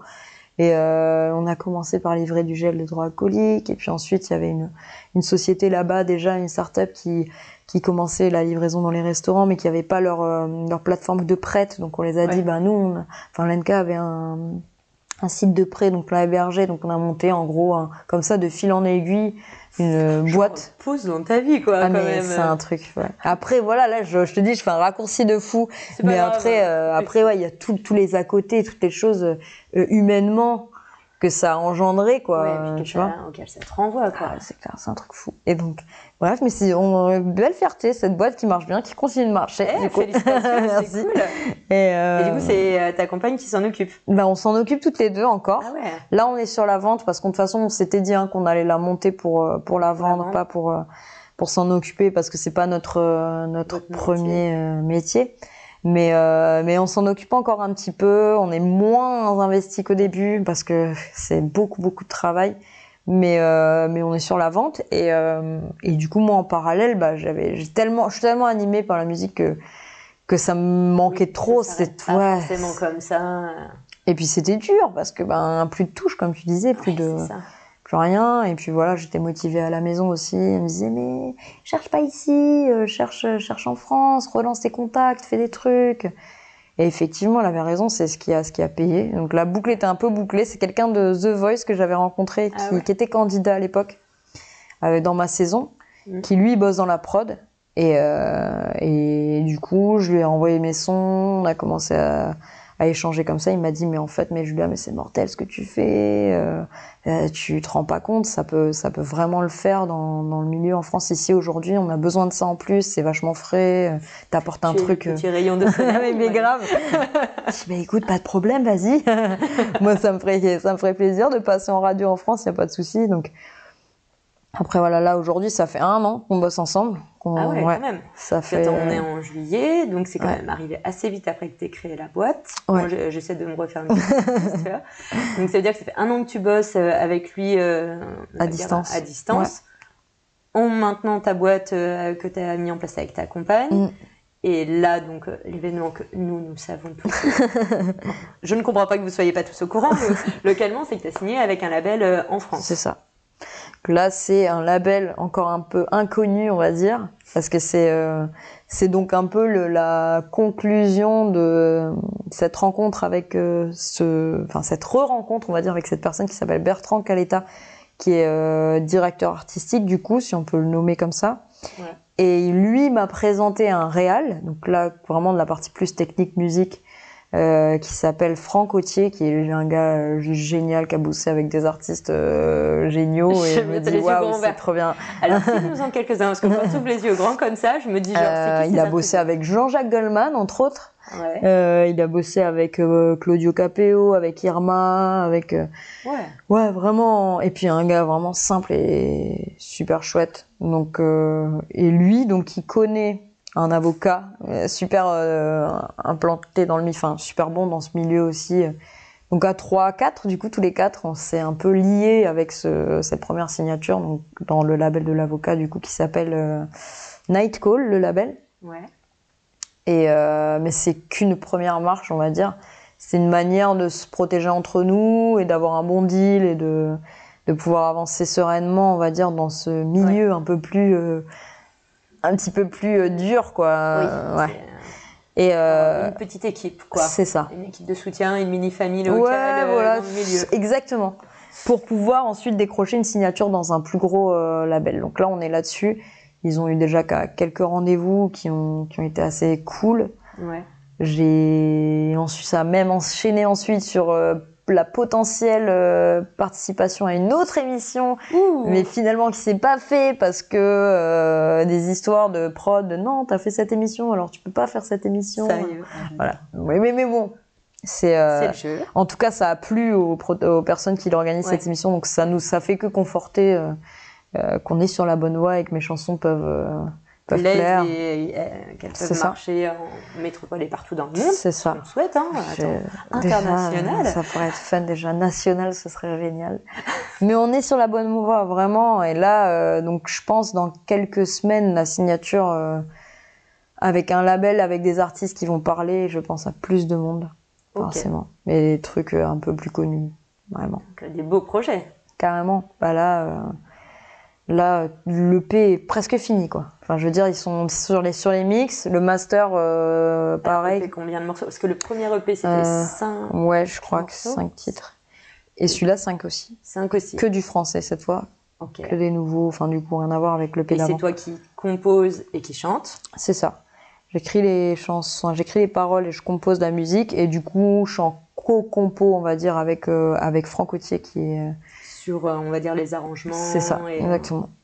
Mais à ce niveau-là, ouais, c'est de la co- co-compo parce qu'on est reparti parti de zéro quoi. Je suis arrivée avec des guitares voix et on a tout recommencé quoi.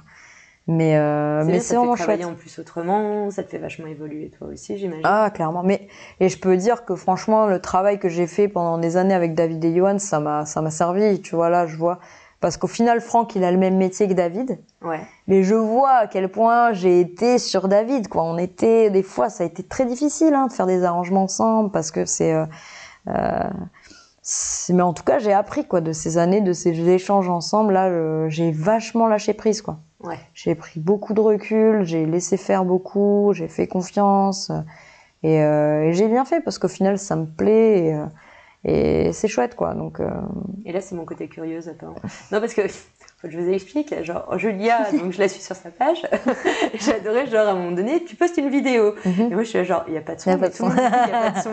Et elle, elle dit rien. Et là, genre, je t'ai au téléphone et je te dis, non, je te le dis pour toi, t'as posté une vidéo, il n'y a pas de son. Oui, c'est normal. Et là, je me suis dit, ah, ok, bon, j'avais pas compris la subtilité, pardon.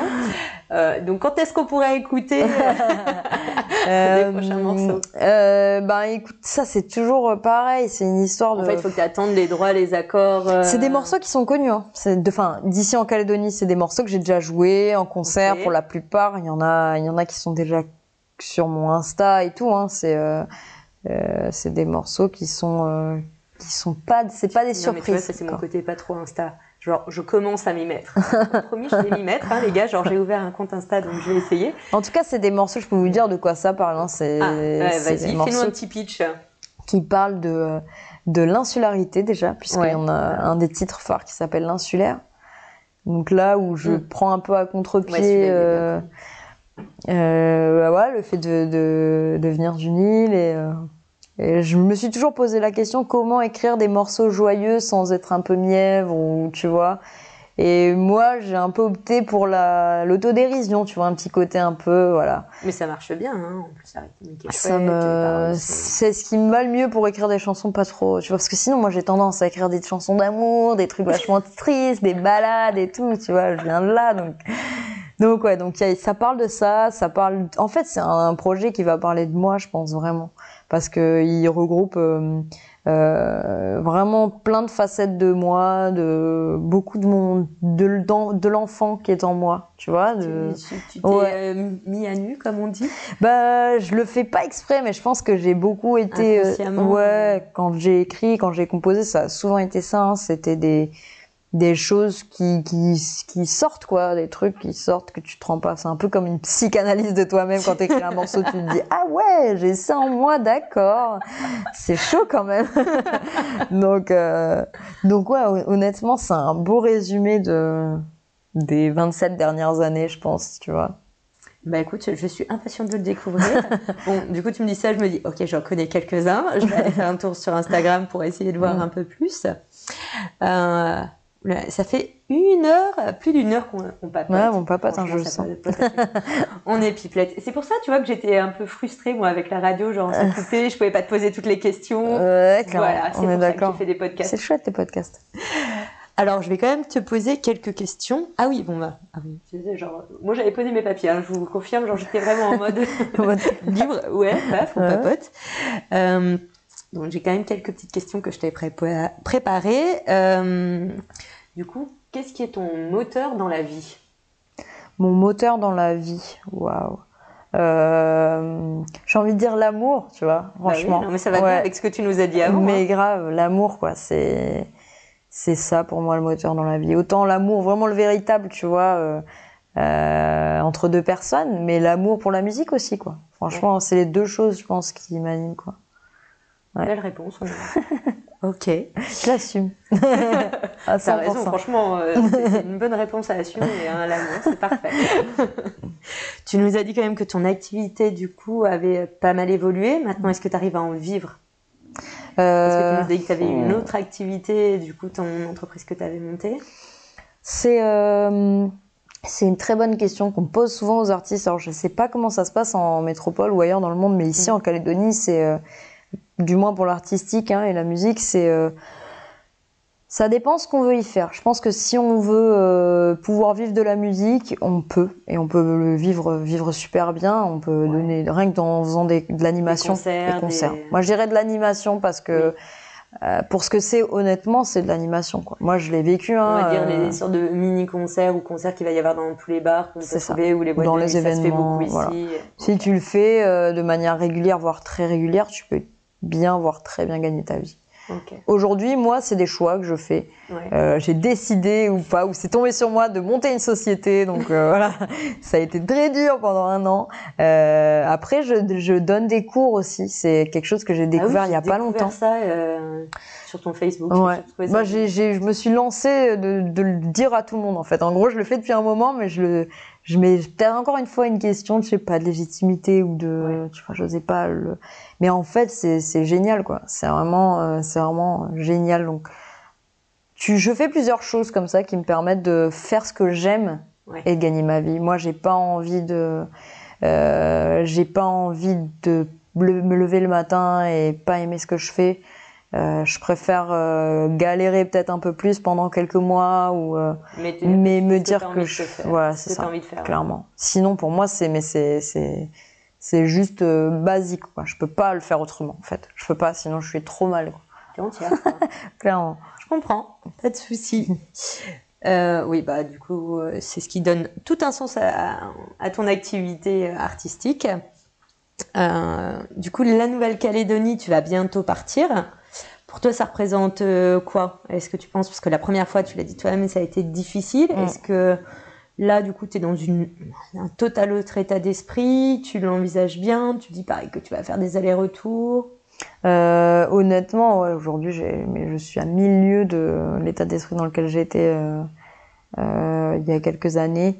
Euh, notamment aussi parce que je me sens peut-être bien dans ma peau aussi et parce que je me sens surtout super bien entourée dans ma vie personnelle. Je, je suis, euh, voilà, je sens que je pourrais, euh, enfin qu'on pourrait du coup être bien partout parce qu'on sait ce qu'on veut et qu'on sait ce qu'on veut pas et, et aussi pour le pro. Ouais. Je sais qu'ici c'est c'est pas c'est trop petit pour moi peut-être pour l'instant enfin ou du moins j'en ai fait le tour et j'ai besoin fait de le tour pour l'instant et t'as as envie d'autre chose ouais clairement je j'ai pas envie de rester pour ça Hmm? Départ à départ deux. à deux, ouais. D'où vente de la société, départ à deux. Départ à deux. Euh, et, et, même à trois, puisqu'on a un chien maintenant, et qu'il est hors de question qu'on laisse ici. Il s'appelle Il s'appelle Poum, parce que c'est un vrai local celui-là, on l'a trouvé à Poum.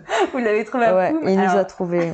Enfin, c'est incroyable cette histoire. Ouais. Bah vas-y, raconte-nous l'histoire ah, de Poum. Il faut, il faut vous raconter cette histoire. L'histoire de Poum le chien. Alors... Et d'ailleurs, c'est quelque chose que, que j'ai vraiment envie de, de faire. Je pense que Genre, tu vas nous en faire une chanson. Ah, mais grave, j'aimerais trop. Franchement, ce truc-là de, de, de, un peu d'autodérision, un truc, tu vois, où tu sais pas que c'est une chanson pour un chien, mais en fait, tu le découvres à la, fin, que c'est un chien. Cool. Je kifferais le faire, j'y pense depuis un moment. Mais, mais tu vois, j'ai, je pense que c'est super important dans la vie d'être engagé dans quelque chose. Tu vois, de autre, tu vois, autre que ton métier, autre que ta famille, euh, d'être engagé, de donner pour euh, pour quelque chose. tu vois. moi, si je devrais faire ça, si je devais faire ça, ben je le ferais pour les animaux. Tu vois. Moi, j'adore, j'adore les animaux et j'adore les chiens. C'est un truc fou. Tu vois. Et, et donc ce chien, on part, mais ça faisait euh, entre Noël et le Nouvel An. On part et ça faisait bah du coup ouais un an qu'on n'avait pas pris de vacances quoi. On n'avait pas fermé le site parce que le site, donc le service de livraison, c'est un site, il est ouvert 7 jours sur 7, 24 heures sur 24. C'est quoi ton Covi, www.covi.shop, s'appelle Covi du coup. Ouais. Parce qu'on l'a vraiment monté pendant le Covid. Et, euh, et, donc on se prend ses vacances, on part euh, à Poum, magnifique, au Malabou, trop bien. On se balade un peu, on va jusqu'à Point Gamme en voiture, et puis voilà, Point Gamme pour ceux qui connaissent pas. Donc Poum, c'est le bout de la Calédonie, vraiment. Route en terre, il y a même pas de route euh, en béton. Il y a des chevaux sauvages. J'adore moi aller là-bas. C'est incroyable. Mais moi, je j'étais pas allé depuis des années, j'avais ah complètement oublié que ça existait déjà dans le monde et, dans, et en Calédonie quoi. C'est-à-dire que tu roules, tu es en voiture et là tu vois les chevaux. Tu vois les chevaux, mais c'est pas des chevaux euh, parce qu'on en voit des chevaux. Il y a pas de il y a pas de barrière, ils ont pas ça. de ils sont et puis ils, ils, sont, à personne. Ils sont, à personne. C'est comme si tu trouves un cerf ou un ou un chat sauvage ou un chien mais là c'est des chevaux quoi. Moi ça m'a ça m'a scotché. Et attends, est-ce que tu l'as fait, genre aller te baigner dans les bains de boue et tu vois les chevaux non, sauvages au loin Ah, mais ça c'est trop à faire. Ouais. Je sais pas si c'est encore en place d'ailleurs. Si, si, moi ça l'était et on est, on l'a vu après en fait, on était dégoûtés. Mais, mais ouais, c'est pour te dire, tu vois, le cadre, le cadre sauvage, incroyable. Et il commence à pluvioter, puis il pleut quand même un petit peu. Et là, on, on passe, quoi, on roule et on voit un truc sur la droite, quoi. Mais un truc, hein, pour te dire. Vraiment, c'est le mot, quoi, un truc. Et je vois quand même qu'il bouge le truc, tu vois, genre il est tout petit, tout, tu vois. Et en fait, euh, tu me captes, mais une fois passé, que c'est un chien. Et puis je regarde euh, donc Lanka. Je lui dis, mais tu l'as vu? Parce que c'était pas la première fois un épisode de On ramasse des chiens, on l'avait déjà fait, mais on les plaçait, on réussissait à les placer après dans des familles. Ouais. Bah, on n'a pas pu, qu'on n'a pas pu le laisser là. On se dit bon bah allez, on fait demi-tour, on va voir si au moins si on le retrouve ou si quelque chose. Et en fait, c'est vraiment, il était sur le bord et en fait, il bougeait plus quoi. Il était tellement, euh, euh, bah, il avait plus que la peau sur les os, il était vraiment maigre, il pleuvait, il était vraiment en mauvais état quoi. Et euh, bon bah on le ramasse quoi. Du coup, on se dit on va pas le laisser là, impossible. On le prend avec nous. Donc nous voilà avec cette petite crotte là, comme on l'a appelée, toute petite crotte. Euh, euh, au final, on s'est rendu compte qu'il devait avoir un mois et demi, quoi. Il était vraiment ah tout, seul, quoi. Tu vois, je pense que sa mère avait dû le paumer sur la route ou. Et donc, euh, c'était un dimanche, il était déjà 17h, on était à Point-Gamme, donc perdu au fond de la Calédonie. Et euh, on fait quand même le trajet jusqu'à Point-Gamme, on rencontre une dame sur la route, ah madame et tout, on a trouvé un petit chien, il n'y a pas un vétérinaire et tout? Et, ah mais non, la madame, faut aller à Koumak pour le vétérinaire. Donc on se dit deux heures de route, c'est dimanche, 17h, je pense que c'est mort. Non, c'est mort. On téléphone, donc euh, qu'est-ce qu'on fait? On a un chien, ah bah là, je sais pas, vous le gardez, vous l'emmenez chez le véto demain. Euh, qu'est-ce qu'on lui donne à boire? Ah bah, D'essayer du lait, materniser pas de pharmacie. de maternité. Bon, on du lait pour les bébés. on trouve pas de lait pour les bébés. Bref, on est là avec le chien en tout cas. Il nous restait quand même une nuit à l'hôtel. Ah oui. Et déjà, est-ce que l'hôtel accepte Ah bah non. Ah ouais, non. Mais bon. Bon, tu leur dis pas voilà. il était minuscule, franchement, il a, il a, on leur dira il a cohabité avec nous pendant une nuit. Désolé euh, l'hôtel, mais euh, on pouvait pas faire autrement. Et euh, donc ensuite, bah, c'est enchaîné les, euh, on l'a quand même remis sur pattes, on allait chez le veto, on a essayé de le refourguer à tout le monde, quoi. on a tout essayé, hein. on a trouvé une famille, on, l'aimait beaucoup, mais on pouvait pas le garder, on allait partir en France. Ah mais tu viens vraiment juste de le trouver quoi. Ah mais je viens de le trouver. C'était là en janvier. Euh, ah ouais, il a, il a, bah du coup maintenant il a 7-8 mois quoi. Ok. Bah parce que il est, resté en fait. On a fait des annonces et des annonces et puis ça passait puis c'était dur. Moi je me faisais euh, avec Lenka où d'un moment on s'est dit bah, on n'arrivait plus quoi. On s'est dit bon allez on se donne jusqu'à mois de mars, je crois. Et si au mois de mars on n'a pas de pas de touche, eh ben on le garde. Ben on l'a gardé, voilà. voilà. Et du coup, il s'appelle Poum. on s'est dit, bon, bah, pas très original, mais bon, allez, bon, c'est fun. Écoute, c'est rigolo. Puis en plus, euh, ça fait toute une histoire à raconter parce que là, vous allez l'embarquer en métropole. Personne ne sait ce que c'est. C'est ça. On va dire, on va dire, c'est un pur, une pure race, un pur berger calédonien. en fait, non, c'est un métis bâtard de toutes les races qui existent euh, ici en Calédonie. Mais, euh, mais ouais, pour l'histoire, l'histoire est belle, ça va être fun, quoi. Ah mais ouais, voilà, on, va l'emmener avec nous, du coup, on sera trois. Moi. Mais tu sais que ça, tu me, en me racontant l'histoire, ça me fait penser. J'ai écouté un podcast euh, avec Lou Doyon qui racontait qu'elle a fait une chanson pour je ne sais plus quel artiste euh, qui avait fait un album sur son chat. Et en fait, non mais genre elle a eu tellement de gens qui lui ont proposé de faire des chansons parce que c'était une nana super connue, une artiste hyper connue. Elle a fait trois CD où chacun avait, chaque artiste avait fait un morceau pour son chat, quoi. C'est génial. Écoute, présente Poum à tous les artistes que tu peux. Peut-être tu vas faire un album spécial Poum. C'est génial, mais franchement, j'adorerais. Il est trop chouette en plus. Non, les animaux, moi, c'est un truc. Euh, je comprends, euh, je comprends. Il y a des gens qui sont moins fans, mais euh, mais surtout en Calédonie, euh, c'est euh, et encore, il y a beaucoup d'associations qui font énormément pour y a euh, pour pour eux, mais mais on en voit encore beaucoup quoi, des chiens qui sont. Bah nous, on n'a pas pu caser poum entre guillemets parce qu'il y en avait tellement à cette époque-là aussi de l'année des chiens. En plus, t'es arrivé là et tu me dis qu'en gros vous avez pris la décision en mars. C'est là où nous on s'est pris notre deuxième vague de Covid et où du coup tout le monde a été en mode bloqué à la maison. Donc clairement, personne n'allait te prendre un chien à ce moment-là. Si tu l'avais pas placé avant, c'était mort. Hein. Vous avez bien décidé votre date de mars parce que. Euh, Quoique, il y, a eu, euh, y a eu des gens, je pense, au début du confinement, sais, ils étaient vachement sur Internet. Ils ont dit ah pourquoi pas un chien, peut-être, je sais pas. Parce que du coup, on a eu des annonces, mais c'est ça le truc fou, parce qu'on en a pas eu pendant deux mois. Ou aussi, on a eu quelques touches, mais ça l'a pas fait. Parce que voilà, on voulait être sûr quand même que ça se passe bien. Pour lui, le but c'est euh, qu'il soit bien, qu'il soit bien après, parce qu'il y en a aussi, il y a beaucoup de gens qui, qui prennent des chiens et qui les, qui les, qui les abandonnent après, et ça c'est, c'est juste horrible quoi. Et donc du coup, euh, on a eu peut-être genre une semaine après notre deadline des, des gens qui nous appelaient. On s'est dit non mais c'est pas possible, attendez, on a attendu pendant deux mois et là maintenant c'est trop tard quoi. Donc il fallait vraiment qu'on le garde, je pense. Ouais, c'était notre- un signe. c'est un signe et vous partez avec euh, Poum en métropole. C'est ça. Il va voyager. Ouais, bah c'est bien, écoute, il va partir avec vous dans de nouvelles aventures. Ouais, c'est fou. Du coup, euh, métropole euh, Paris, j'imagine? Ouais, Paris dans un premier temps. Là, je pense qu'on va, on va faire un premier aller-retour pour euh, faire de la. Normalement, ce qui est prévu, en tout cas pour le pour le pour le la musique là, c'est de faire un peu de promo euh, sur l'EP justement qui est il est terminé là euh, dans quelques semaines. Donc le but c'est de faire un peu de promo en radio. euh, connaître. c'est euh, ça. et, euh, et faire une grosse sortie plutôt début d'année prochaine. Et là, euh, comme ça, nous, ça nous permet d'y aller, de repérer un endroit. On aimerait bien être au bord de la mer, tu vois, pas s'installer à Paris. ah, au final, Donc, euh, euh, ouais. bon, Paris euh, dans un premier temps, mais dans l'idée. Ah euh, ouais, dans l'idée, s'installer au bord de l'eau, quoi.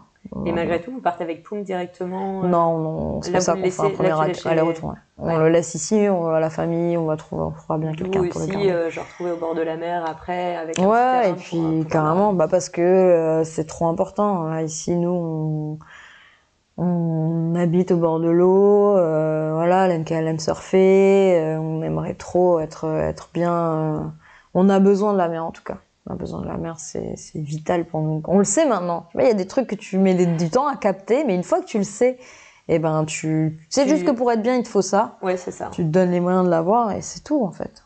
Après. Et alors attends, parce que tu me disais, je trouve ça drôle, parce que moi j'ai toujours vécu dans des ports ou dans des villes à côté de la mer. C'est un pote qui me l'a dit un jour, tu vois, avec, il pareil. a fait le lien. Il m'a dit genre, pourquoi tu ne vis que dans des villes au bord de la mer? Je dis, ah bah peut-être, parce que justement, j'en ai besoin et qu'inconsciemment je le fais pas. Mais moi, ce que j'ai remarqué, c'est qu'ici, la mer ne sent pas pareil. Ah, c'est possible. Il n'y a pas d'iode. C'est Tu possible. vois, moi je suis normande Ouais. et euh, tu sens la mer. Hmm. Tu vois, vraiment, il y a tout un truc. Euh, toi, t'as jamais fait gaffe à ça ici et dans d'autres endroits où t'as. Bah, du coup, pour le coup, euh, je suis tellement allée souvent euh, à Paris quand je suis allée en France. quand tu- Même que les dernières fois où je suis partie, j'ai je quittais Paris. Je fais ah ouais, mais en fait la France c'est trop beau, c'est génial, il y a plein de trucs. Genre, en fait, il y a vraiment Paris et la France, tu vois. mais euh, mais ouais, non. Donc, mais attends, des fois, grande marée basse, tu vas à la place du Magenta, ça sent quand même fort. hein. Ouais, mais tu vois, euh, eh ben, franchement, tu feras le test, tu me diras. Parce que même en Australie, tu odeur. vois, genre quand, quand l'eau est haute, tu sens l'iode, tu sens Mm, la, mm, mm. la mer. Genre là, quand on va se balader à Pierre-Vernier, tu sens pas quoi. Alors Ouais, si, quand il y a les grandes marées. Et encore, franchement, c'est pas aussi intense. Mais euh, tu me diras, Ouais, carrément. tu me rediras. que attention du coup maintenant. Eh, je vais faire super gaffe. qu'il y a une odeur pour la mer, pourquoi Ah oui, c'est vrai. C'est vrai qu'il faut, j'allais dire, faut tendre l'oreille, mais non, il faut. Ouvrir tous Ouais, les sens. ouais, pour le sentir. Parce que nous, souvent, on se fait la réflexion, on ouvre la fenêtre, on dit, allez, on sent la mer. Ouais. Mais c'est vrai qu'il faut euh, plus, euh, enfin, il faut vraiment se concentrer pour sentir cette odeur de. Elle est de mer. vraiment beaucoup plus douce, moi j'ai l'impression ici. Et, euh, Ok. tu vois. Test, demande sinon à des, Normands, des... Bah d'ailleurs, c'est aux gens qui écoutent, euh, peut-être en commentaire, ils pourront mettre, euh, non, moi je sens la mer. euh. dites-nous, dites-nous si vous sentez la mer si chez vous. voilà. Est-ce qu'en Calédonie, est-ce qu'ailleurs dans le monde Mm. de la santé, vous trouvez qu'il y a une odeur? Hein Ça peut être intéressant. Ça peut être un bon débat, ça. Ouais, je pense qu'il y a moyen de faire un truc dessus. Alors, allez, oulala. Je vais te poser quelques petites questions. Ça marche. je me suis dit que Je vais essayer de pas être trop bavarde du coup. Franchement, moi j'ai décidé que ce podcast, il durait le temps qu'il durait et que les gens écoutaient le temps qu'ils voulaient. Et en plusieurs fois, moi c'est ce que je fais. euh, Ouais, c'est vrai. Donc, voilà, je me mets pas de limite et je t'en mets pas non plus. Tu peux Ouais. euh, y aller autant que tu veux. Est-ce que tu as, euh, enfin si j'imagine t'en as une, quelle est ta devise? Euh, ma devise, j'ai réfléchi un petit peu du coup et là récemment, parce que je fais pas mal de sport et c'est le sport qui m'a emmené un peu à cette devise, c'est dire il n'y a pas de petite victoire. Ah ouais. Tu vois, quand tu es en sport et notamment, euh, bon là je suis à fond dans le crossfit en ce moment et euh, on fait un peu d'haltéro, tu vois, un peu d'haltérophilie et du coup tu mets des Tu fois, mets des des fois moi je mets, ouais, des fois je mets mais genre euh, une poussière en plus quoi, tu vois, je regarde le coach à un moment donné, il me dit il n'y a pas de petite victoire et j'ai trouvé ça tellement fort. Je me suis dit mais en fait ouais et du coup j'irais même plus loin et je dirais il n'y a pas de petite victoire et euh, et il faut et toute mérite d'être célébrée, tu vois. Mm. parce que euh, ça fait du bien de, de rêver, tu vois. Ça, c'est ça, c'est ma femme qui me l'a appris, tu vois, franchement. Ouais. De vivre avec elle, c'est un truc fou. C'est que quand elle rêve d'un truc, Ouais. euh, le rêve, tu vois, il, il est génial quand tu l'accomplis. Parce qu'il t'apporte un truc de fou, t'en as rêvé pendant, tu vois, j'ai eu un objectif dans ma vie, Ah, j'ai un la rêve, tu rêves, voilà. La concrétisation, elle est géniale, on est d'accord. Mais il peut ne pas se réaliser, tu vois. Mais du coup, ce qui est génial aussi, que j'avais jamais vécu vraiment à fond et qu'il faut vivre, je pense, j'invite tout le monde à le faire, c'est euh, cette période où tu rêves. Mhm. Tu vois, c'est quand Te tu... laisser le droit de rêver. C'est ça, t'autoriser à te dire, euh, euh, je sais pas, bah voilà, je veux habiter au bord de la mer par exemple, et tu, tu, tu rêves d'un truc, mais le moment où t'imagines, tu sais, tu t'imagines le faire, tu t'imagines euh, euh, vivre ce moment, plutôt que de te dire, euh, non mais c'est c'est pas possible, non mais c'est trop cher, non mais c'est, et ben en fait, rien que le fait de l'imaginer, l'imaginaire qui est autour de ton rêve, Ouais. il t'apporte du bonheur, tu vois. Et ce truc-là, de le vivre, eh ben c'est t'autoriser à rêver, tu vois, c'est t'autoriser. Et ce, cette porte qu'elle m'a ouverte, tu vois, je me suis dit putain, mais c'est génial de voir les choses comme ça en fait. Elle est Donc, hyper ouais. positive. Ouais, franchement, euh, vraiment, elle est vraiment géniale. Ça se voit, t'en parles. euh, Ça scintille Ouais, partout. t'es grave. là, genre, ouais, donc ouais, bien. donc euh, il faut, il faut le, il faut célébrer chaque victoire, chaque petite chose, voilà. Ah bah aujourd'hui j'ai réussi à faire ça, c'était super chouette, et ben ça mérite d'être célébré quoi, tu vois. Tout à fait. On, on célébrera. Mais j'avais lu un truc comme quoi il fallait euh, genre, noter euh, trois choses positives qui t'étaient arrivées dans ta journée pour voir toujours le bon côté. C'est dingue peu, ce que euh, tu dis. Tu ouais. sais que c'est ce qu'on fait tous les soirs avant de se coucher. C'est vrai. Je te jure, moi je l'ai lu aussi euh, quelque part. Et on se dit putain, c'est Des génial. trucs comme bah tu dois visualiser les choses si tu veux qu'elles t'arrivent et On a on lu les mêmes ça. trucs. On lit les mêmes trucs. Le confinement a eu raison de nous. Et moi, ça date d'encore avant le confinement. Mais parce que comme toi, j'étais pas très. euh, J'ai du mal à croire en moi et, j'ai plus, j'avais à un moment donné plus tendance à voir euh, le verre à moitié vide qu'à moitié plein. Mhm. Et du coup, euh, je, je- je suis partie dans un délire peut-être un peu, euh, tu vois, genre après la trentaine, genre développement personnel, travail sur toi. Mhm. C'est super chouette. Et c'est vrai que c'est ça, quoi. C'est noter toutes ces petites victoires, être content. c'est c'est comme quelqu'un qui m'a dit il y a pas longtemps, genre, euh, bon, et ton podcast Je dis, bon, ça y est, je me suis lancée. C'est pas parfait, mais je le lance. Et il me dit, mais pourquoi tu veux pas le peaufiner? Je fais, sinon, je vais le peaufiner, peaufiner toute ma vie, tu vois. Ah ouais, Et genre, en fait, c'est déjà juste une victoire. de juste un, l'avoir fait. tu vois, un rêve et un Bien sûr. plaisir de le faire et d'aller jusqu'au bout. Donc, allez-y. Allez tous jusqu'au bout, C'est essayez. ça. Il y, a, il y a toujours des petites victoires, comme tu dis, et Mm. c'est ça qui est cool, quoi. Ouais, et pas, ouais, c'est- mais c'est le, le fait d'être positif, ouais, d'être optimiste, ouais. Mais je pense que c'est un bouquin que j'ai lu là-dessus.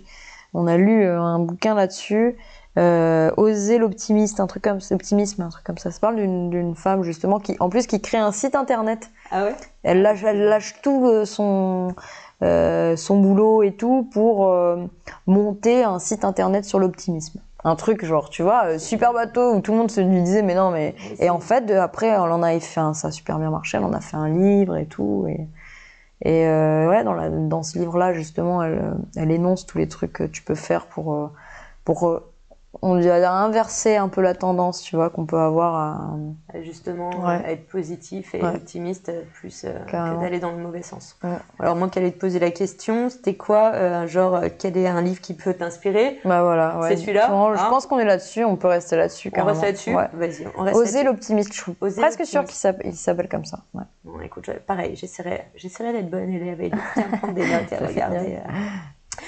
Euh. Et est-ce que tu as une femme, quelle est la femme ou les femmes qui, qui t'inspirent? Ah bah je vais dire ma femme du coup, je suis Ouais, c'est ça. mais c'est mais c'est parce que c'est évident aussi. Euh, Ouais, c'est quelqu'un de c'est quelqu'un de génial quoi. Moi, je sais que j'ai demandé à un moment de ma vie, j'ai demandé à rencontrer quelqu'un. Et, euh, et comme tu disais tout à l'heure, des fois quand tu oralises des choses, c'est là qu'elles arrivent.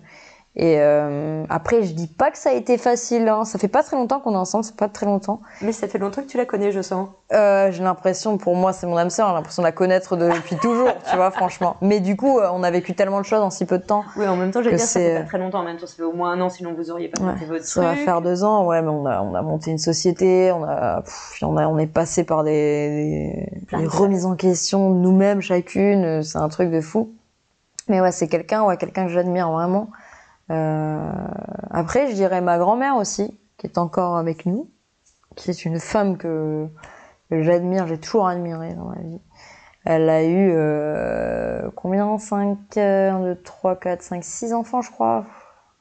Et euh, arrivée ici à l'âge de 18 ans, euh, puis voilà, elle est venue en bateau, ils ont fait 30 jours de bateau, l'Italie pour venir ici, savait même pas où c'était la Calédonie, voilà pour le coup pour euh, Genre, Pour- et, et pourquoi ils sont venus du coup C'est c'est génial. et ben, il- c'était l'après-guerre. Euh, ouais, mais c'est un peu ça. C'était l'après-guerre. Ça se passait pas très bien avec sa belle famille, du coup, avec les parents, la mère surtout Ouais. de mon grand-père. Tu vois, les Italiens, euh, Ah, c'est hyper compliqué. Ah là là. Et, euh, et voilà. Et du coup, euh, elle, euh, elle m'inspire aussi vachement. Je me rappelle c'est euh, que la première fois que je t'ai interviewé, à une de ses premières, tu m'avais parlé des repas de Noël chez mamie. C'était genre le truc à ne pas louper parce qu'ici on fait plein de Noël. Il y a genre le Noël avec les potes, le Euh, Noël. euh.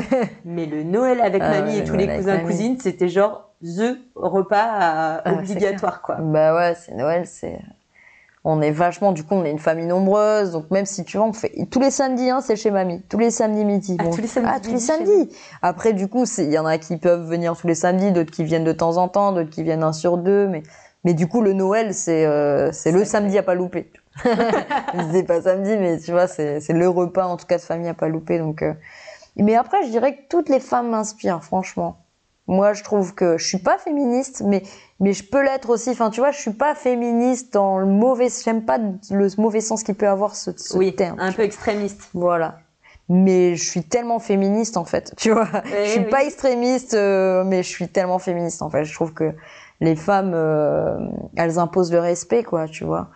Et euh, les mamans, quoi. Les mamans en général, je dirais ma maman. Je peux pas dire pas ma maman, mais c'est. Ouais. Franchement, euh, je suis fière d'être une femme, tu vois. Ouais, et puis Ouais. t'as des belles femmes qui ont l'air de t'entourer dans la vie, Vraiment. donc euh, J'ai de la femme chance. qui t'entoure, t'as de la chance. Profite-en, c'est bien. Bah, je pense que j'ai l'impression que t'as l'air d'en profiter. c'est Ouais, ouais. Bah, j'ai appris à changer justement cette euh, cette face quand, quand on est trop du mauvais côté, il faut hop, d'un moment, faut mettre un petit coup de pied dedans et puis ouais, basculer. c'est clair. Et alors, dans le genre bascule, et tout est possible, si t'avais une baguette magique, tu ferais quoi avec? Eh bien, Celle-là aussi, tu y réfléchis. Ouais, j'ai réfléchi, mais pour du coup, c'est marrant parce que j'ai réfléchi euh, avant même euh, qu'on ait ce rendez-vous parce que euh, j'ai vu un truc il y a pas longtemps là-dessus sur les questions. Je dis putain, on m'a jamais posé ce genre de questions. Je trouve ça génial comme euh, comme truc pour connaître quelqu'un, tu vois. Je dis, moi, je répondrais quoi à ça, tu vois? Donc c'est à ce moment-là que j'ai réfléchi et euh, et j'ai trouvé ça super bateau, mais en fait, ouais, si j'avais une baguette magique, bah j'enlèverais la méchanceté, je pense. La méchanceté gratuite, tu vois, c'est vraiment un truc. C'est vraiment un truc qui sert à rien, je trouve, quoi. Tu vois?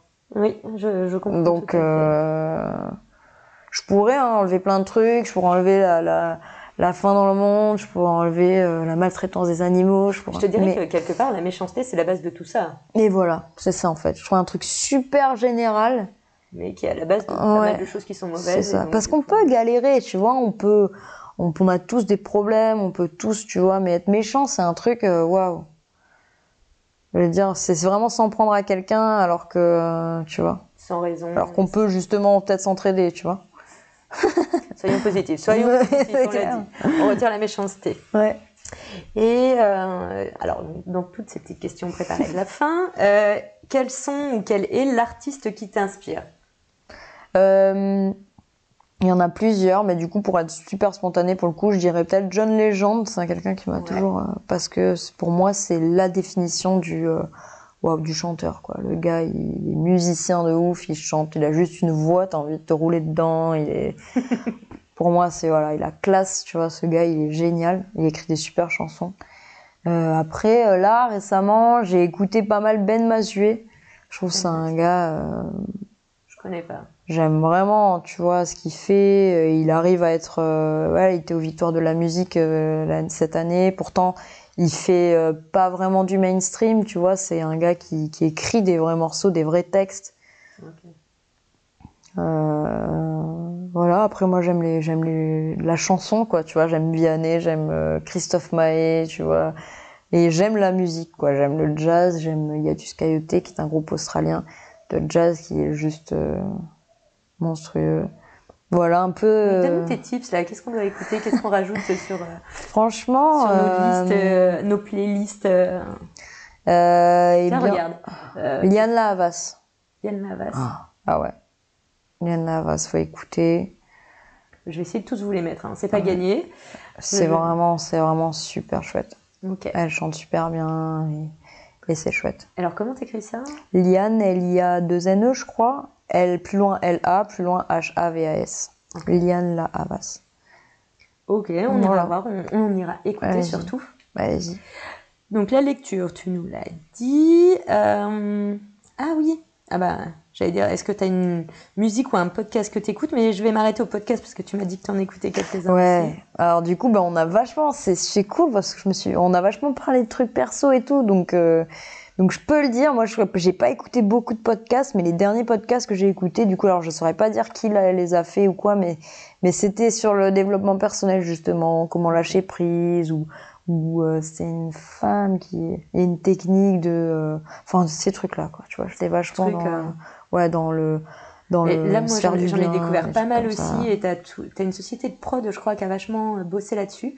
Et entre autres, ils ont un truc qui s'appelle Émotion. J'ai commencé à écouter un peu, euh, Ouais. qui te- justement, qui parle des différentes émotions. Comment Tu vois, dans l'idée Ouais, carrément, j'ai écouté, franchement. Mais euh, c'est un format que je connais très peu, dont j'ai vachement entendu parler et, euh, et, euh, et c'est super chouette. Je pense que c'est un réflexe à avoir. En plus, moi, j'écoute beaucoup de musique quand je cours ou quand je suis en voiture. Et le podcast, pour ça, c'est chouette, quoi. Bah, c'est vachement bien et, euh, et, enfin moi c'est pour ça que j'aime bien ce format c'est que tu peux l'écouter sans vraiment l'écouter Ouais. genre en cuisinant tu peux te le mettre en vrai. fond si jamais tu vois un moment qui, qui te plaît tu peux genre faire pause revenir et écouter Mm. ça peut être des, des podcasts qui sont instructifs et du coup tu prends des notes et tout et là tu vas être plus en mode concentré tu peux avoir euh, vraiment c'est vraiment varié quoi ça Mm. va te raconter euh, l'histoire ça va te raconter euh, pas mal de Bah alors, un tips pour trouver des bons podcasts. Parce que tu vois, moi, je suis du genre à, à quand je dois chercher un tu me poses film. la question c'est Mais ça ouais, quand je dois chercher un film, je mets trois heures pour trouver un film. Quand je dois, tu vois, donc trouver un me- podcast, Ah, c'est super chaud quand t'as pas, tu sais, tu connais pas. t'as pas ou de- d'envie Ouais. euh, Comment tu fais pour trouver un podcast? Moi, comment je fais? Alors, j'ai plusieurs techniques. Elle inverse, hein, qu'elle a fait des T'as interviews. envie de ça, de- de- d'avoir ce tips, tu vois, je pouvais pas. Ok. Est-ce que tu as déjà une envie ou un, style de podcast qui t'inspire euh, plus, ou tu es dans le développement personnel? Ouais, donc si t'as une envie, c'est ça, tu tapes le thème. Mais ouais, déjà, tu peux. Déjà, ils sont classés. Euh, en tout cas, mon- alors moi, c'est, je passe par plusieurs plateformes, entre autres euh, Spotify, et euh, ils ont des thèmes déjà un peu Mhm. généraux. Après, quand tu écoutes un podcast, tu vois, c'est ces espèces de métadonnées maintenant qui Ouais, ils existent te on t'en proposent. propose. D'accord. Et tu as aussi du coup, des, des podcasteurs, des podcasteuses qui te parlent de d'autres podcasts qui existent. là, tu peux. Là, tu prends les notes ou tu vas justement dans euh, les explications du podcast avec euh, bon, bah, les références qui ont été faites. Mais quand tu tapes sur l'onglet recherche en haut de Spotify, tu Mm. peux taper un thème et il va te sortir des podcasts? Il va te sortir plein de trucs. Tu peux Mhm. même taper un artiste. Euh, Qu'est-ce que j'avais tapé l'autre fois Un truc que. Bah, genre, tu peux taper Loudoyon Ouais. et il, va, il peut te sortir autant les albums de Loudoyon Que des podcasts que des podcasts elle a... euh, où elle a été interviewée. D'accord. Ah, c'est euh, génial. même qu'elle a Ok. fait. Et euh, t'en as plusieurs, et moi c'est comme ça, des fois aussi certains que j'en ai découverts. Genre, j'aime bien euh, Kian Kojandis, j'espère que je dis bien son nom, qui a lancé un podcast il y a, je pense, au moins deux ans maintenant. Ouais. Et lui qui le fait aussi sur YouTube. Du coup, t'as aussi des podcasts maintenant qui sont en train d'être mis sur YouTube parce que ça marche bien et c'est plus facilement monétisable, je pense. Ouais. Et euh, tu tapes son nom et du coup tu vas autant trouver les podcasts où il est interviewé, les podcasts qu'il fait. Euh, et comme ça tu en découvres au fur et à mesure. Et après, j'ai un peu l'impression, alors c'est peut-être moi qui me trompe, c'est qu'à la base les podcasts c'était aussi tout simplement des replays des émissions radio. Ouais. Donc tu as aussi tout ce côté, fois, euh, et euh. en- je crois qu'en France c'est beaucoup là-dessus. Il y a beaucoup de gens qui vont écouter des, euh, parce qu'ils ont l'impression d'être un podcast qui est tout simplement un replay d'une émission Mmh. radio, à la- qui, genre celle qui à 5 heures du mat que tu ne peux Ouais, pas écouter, ou Tu le samedi fais en soir et tu fais autre chose, ou je ne sais quoi. Mm. Du coup voilà, tu as ces possibilités, mais tu as des, et ça peut durer 3 minutes, 30 minutes, 2 heures. euh, tu, il n'y a pas de durée. euh, non, c'est ce que j'aime bien, c'est que c'est vraiment libre. Tu vois, c'est ouvert et euh, c'est comme ça que tu vas. Moi, selon les timings, tu vois, voilà, je sélectionne aussi comme ça. Selon, euh, je sais que j'ai genre 20 minutes. Euh, donc je me dis, bon, vas-y, je mets ça. Après, il y en a que j'aime bien, donc je les écoute en, en en chaîne. deux, trois fois. Ouais. Et puis ça reste, c'est-à-dire que moi, j'écoute des podcasts qui sont arrêtés, qui sont finis. mais il y a genre 200 épisodes. Donc le temps que tu épuises les 200 Ouais. épisodes, même s'il y a une partie qui est plus- euh, tout à fait Ouais. d'actualité, c'est pas très grave Ouais. en fait en soi. Donc euh, Hmm. ça peut être aussi euh, super cool quoi. Ok, Et, voilà. merci pour ces tips. Ça te va les tips Ouais, carrément, je vais m'y mettre à fond. J'adore. J'adore écouter la radio en plus. C'est vraiment un côté, euh, un côté qu'on qu'on a, euh, je sais pas, j'allais dire qu'on a ici, mais en même temps en France, moi j'ai eu la culture aussi quand t'es en voiture de, de mettre la radio. donc, Moi j'aime. Bah, après, je pense qu'on a des moments de vie. Genre, moi j'écoute la radio en voiture. Ouais. Euh, j'écoute quelques émissions radio chez moi de temps en temps, mais vraiment, ma base, c'est La la voiture, voiture. bah clairement. Ou les transports et les podcasts, genre, euh, c'est euh, souvent quand je vais marcher. Ouais. Alors, soit je me mets des musiques, tu vois, entraînantes, en Mm. mode. Mais des fois, je me mets des podcasts, mais je me fais des barres de rire toute seule. c'est là, il y a tout le monde qui se retourne et fait Oui, bon, c'est pas grave. Tu grave. Ah ouais, mais clairement. Clairement. Ouais, en- quand tu fais du sport en extérieur, c'est pas mal. Mm. Ça change un peu de la musique, c'est fun. Ouais, voilà Ok. pour les tips euh, de mon côté. C'est toi qui m'auras un peu interviewé. C'est génial. Est-ce que tu as des rituels bien-être ou travail? Bah du coup, euh, revenons à ces trois choses qu'on se dit euh, le soir avant de se coucher. Alors, quels sont les trois moments de ta journée? Et c'est super parce que du coup, ça fait t'endormir sur une note positive et Ouais. c'est vraiment chouette. Euh, J'aime bien aussi me, à un moment, donc avant, je me rappelais les choses que j'avais apprises dans la journée. Ça, je trouve ça chouette aussi, que ce soit un mot ou, euh, ou rencontrer quelqu'un ou tu vois. Et euh, sinon, le sport, pour moi, je dirais ça. C'est, ça peut faire partie des trucs, des, des rendez-vous bien-être de la journée, tu vois. Et C'est. combien de fois par semaine? Hmm, bah, Auto- Enfin, allez, Ouais. approximativement. Alors, euh, si on fait une moyenne, Part sur la moyenne. part sur la moyenne, six fois par semaine aujourd'hui, on est plus vache. sur, euh, ouais, mais Ah six ouais. voire sept quoi. Parce que des fois, j'en fais deux fois par jour. Ah ouais Ah, c'est un truc de Ça fou. te prend beaucoup de temps. Ouais. Et bah du Enfin, en coup, même ça encore une fois, c'est une période de vie, tu vois. Ouais. Euh, moi, j'ai toujours eu euh, mon équilibre, ça a été le matin, je fais du sport. Mais Ouais. des fois, c'était la matinée, quoi. Tu vois. Et l'après-midi, je bosse. Ok. C'était ça. Quand j'étais en France, c'était la même chose. Après, parce que j'ai un métier qui me le permet aussi, tu vois. Après, quand on a monté la boîte, c'était beaucoup plus compliqué de tenir ce rythme. Pas, quoi Tu te levais pas à 3h du mat pour te faire du sport c'est ça. Mais, euh, mais du coup, c'est quelque chose que là, j'ai vraiment réintégré, que je partage aussi euh, à la maison, au quotidien, avec euh, ma moitié. Donc, c'est vraiment chouette. Euh, et ça apporte un côté ludique aussi, parce que du coup, moi, c'est ça. Il y a tellement de pendant.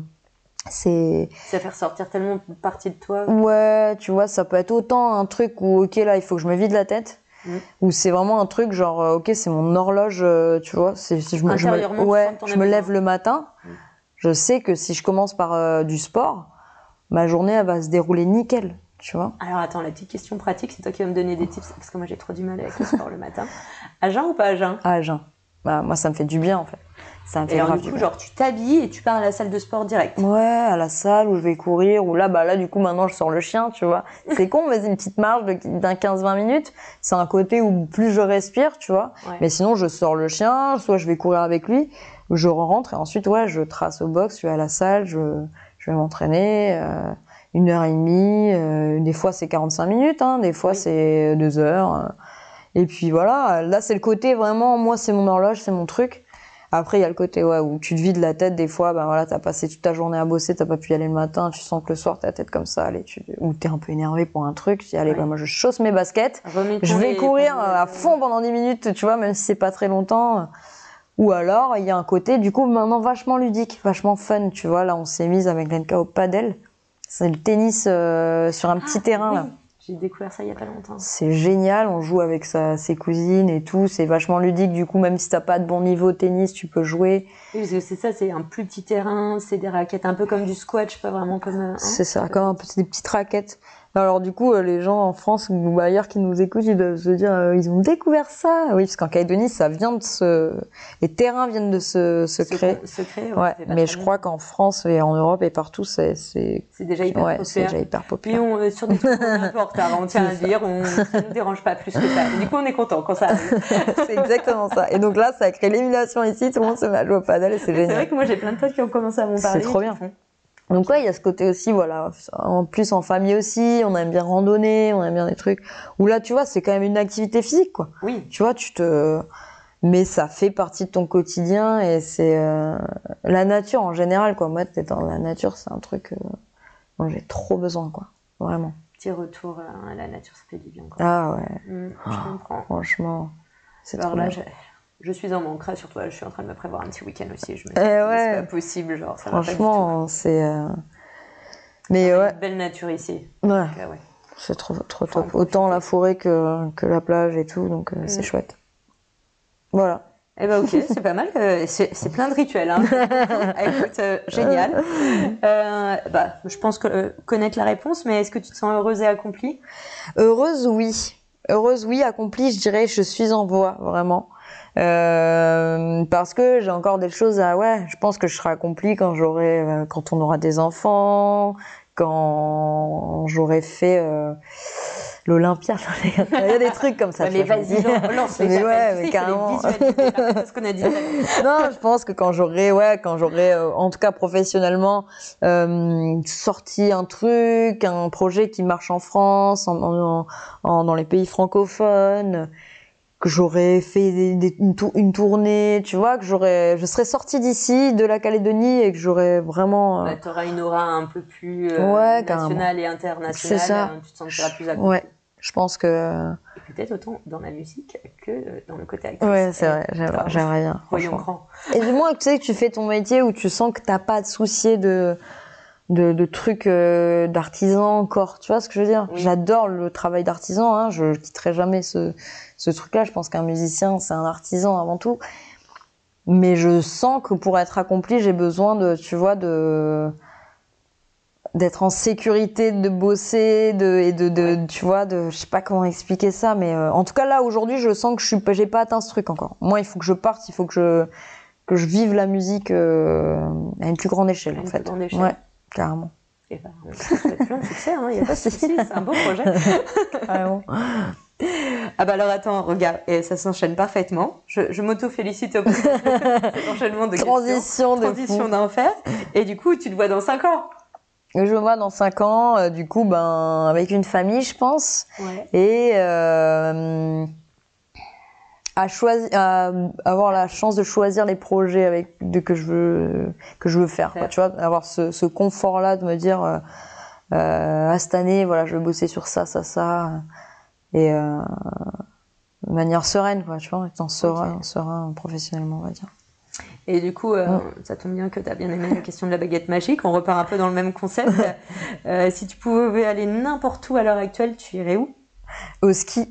c'est un truc de fou, mais j'arrête pas d'y penser. Quand j'ai vu la question, je te jure, ça fait une semaine que je suis là. Putain, mais j'ai trop envie d'aller faire du ski.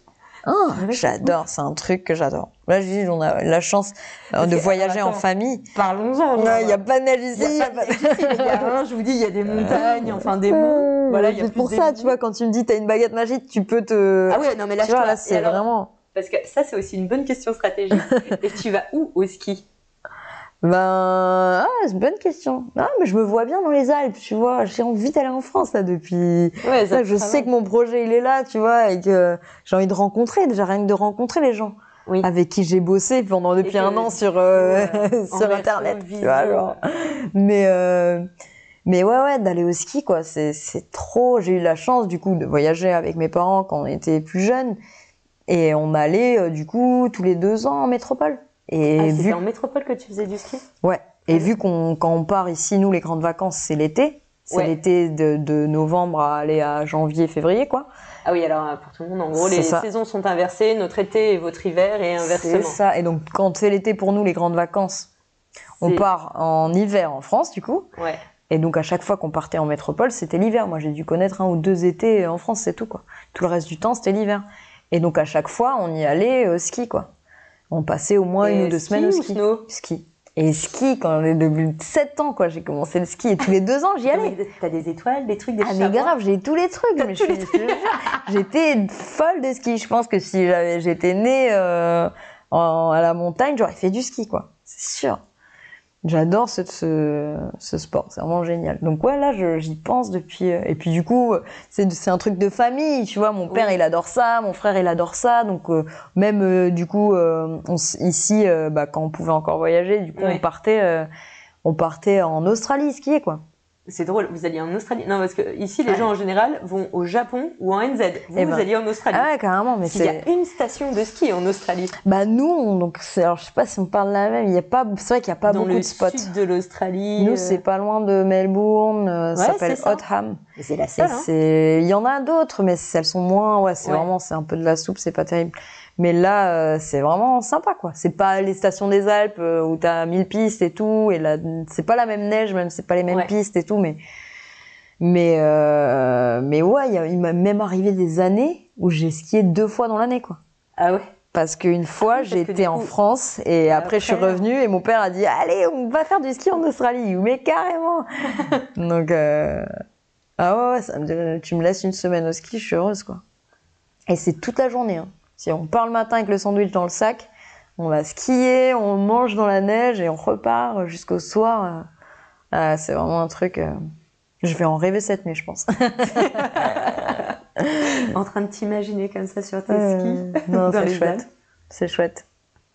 Est-ce qu'il y a quelque chose que tu voudrais nous dire, parler, que tu voudrais. Ben, j'ai passé un super moment, c'est vraiment chouette, l'univers du podcast. Et je, j'imaginais pas euh, autrement, tu vois, que C'est d'assis, vrai. assise, posée, euh, au calme, dans le canapé, à, à discuter. Et, euh, et je prendrais le même plaisir à écouter des podcasts du coup. Ouais, vraiment chouette. Merci pour l'invite. Eh ben, merci à toi pour ton temps. hein. Merci d'être venu. Merci de t'être confié Avec plaisir. aussi. Et puis, bah, au plaisir. Qui sait, peut-être une prochaine fois en métropole. Ou Je ici. répondrai au rendez-vous avec plaisir. Ne t'inquiète pas, je saurais m'acharner. encore et encore. Et ben, que tu toujours un bien. bon moment. Ouais, carrément. Merci beaucoup. Merci à toi. Merci d'avoir écouté cet épisode d'Océanienne Inspirante. J'espère qu'il t'a plu. Si tu as aimé, n'hésite pas à partager ce podcast et à en parler autour de toi. Pour le soutenir, je t'invite à mettre 5 étoiles sur Apple Podcast et rédiger un commentaire. Tu aideras à faire connaître le podcast. Tu peux suivre Océanienne Inspirante via sa page Facebook et Instagram du même nom. Tu trouveras toutes les informations dans le descriptif de l'épisode. On se retrouve très bientôt. En attendant, sois inspiré.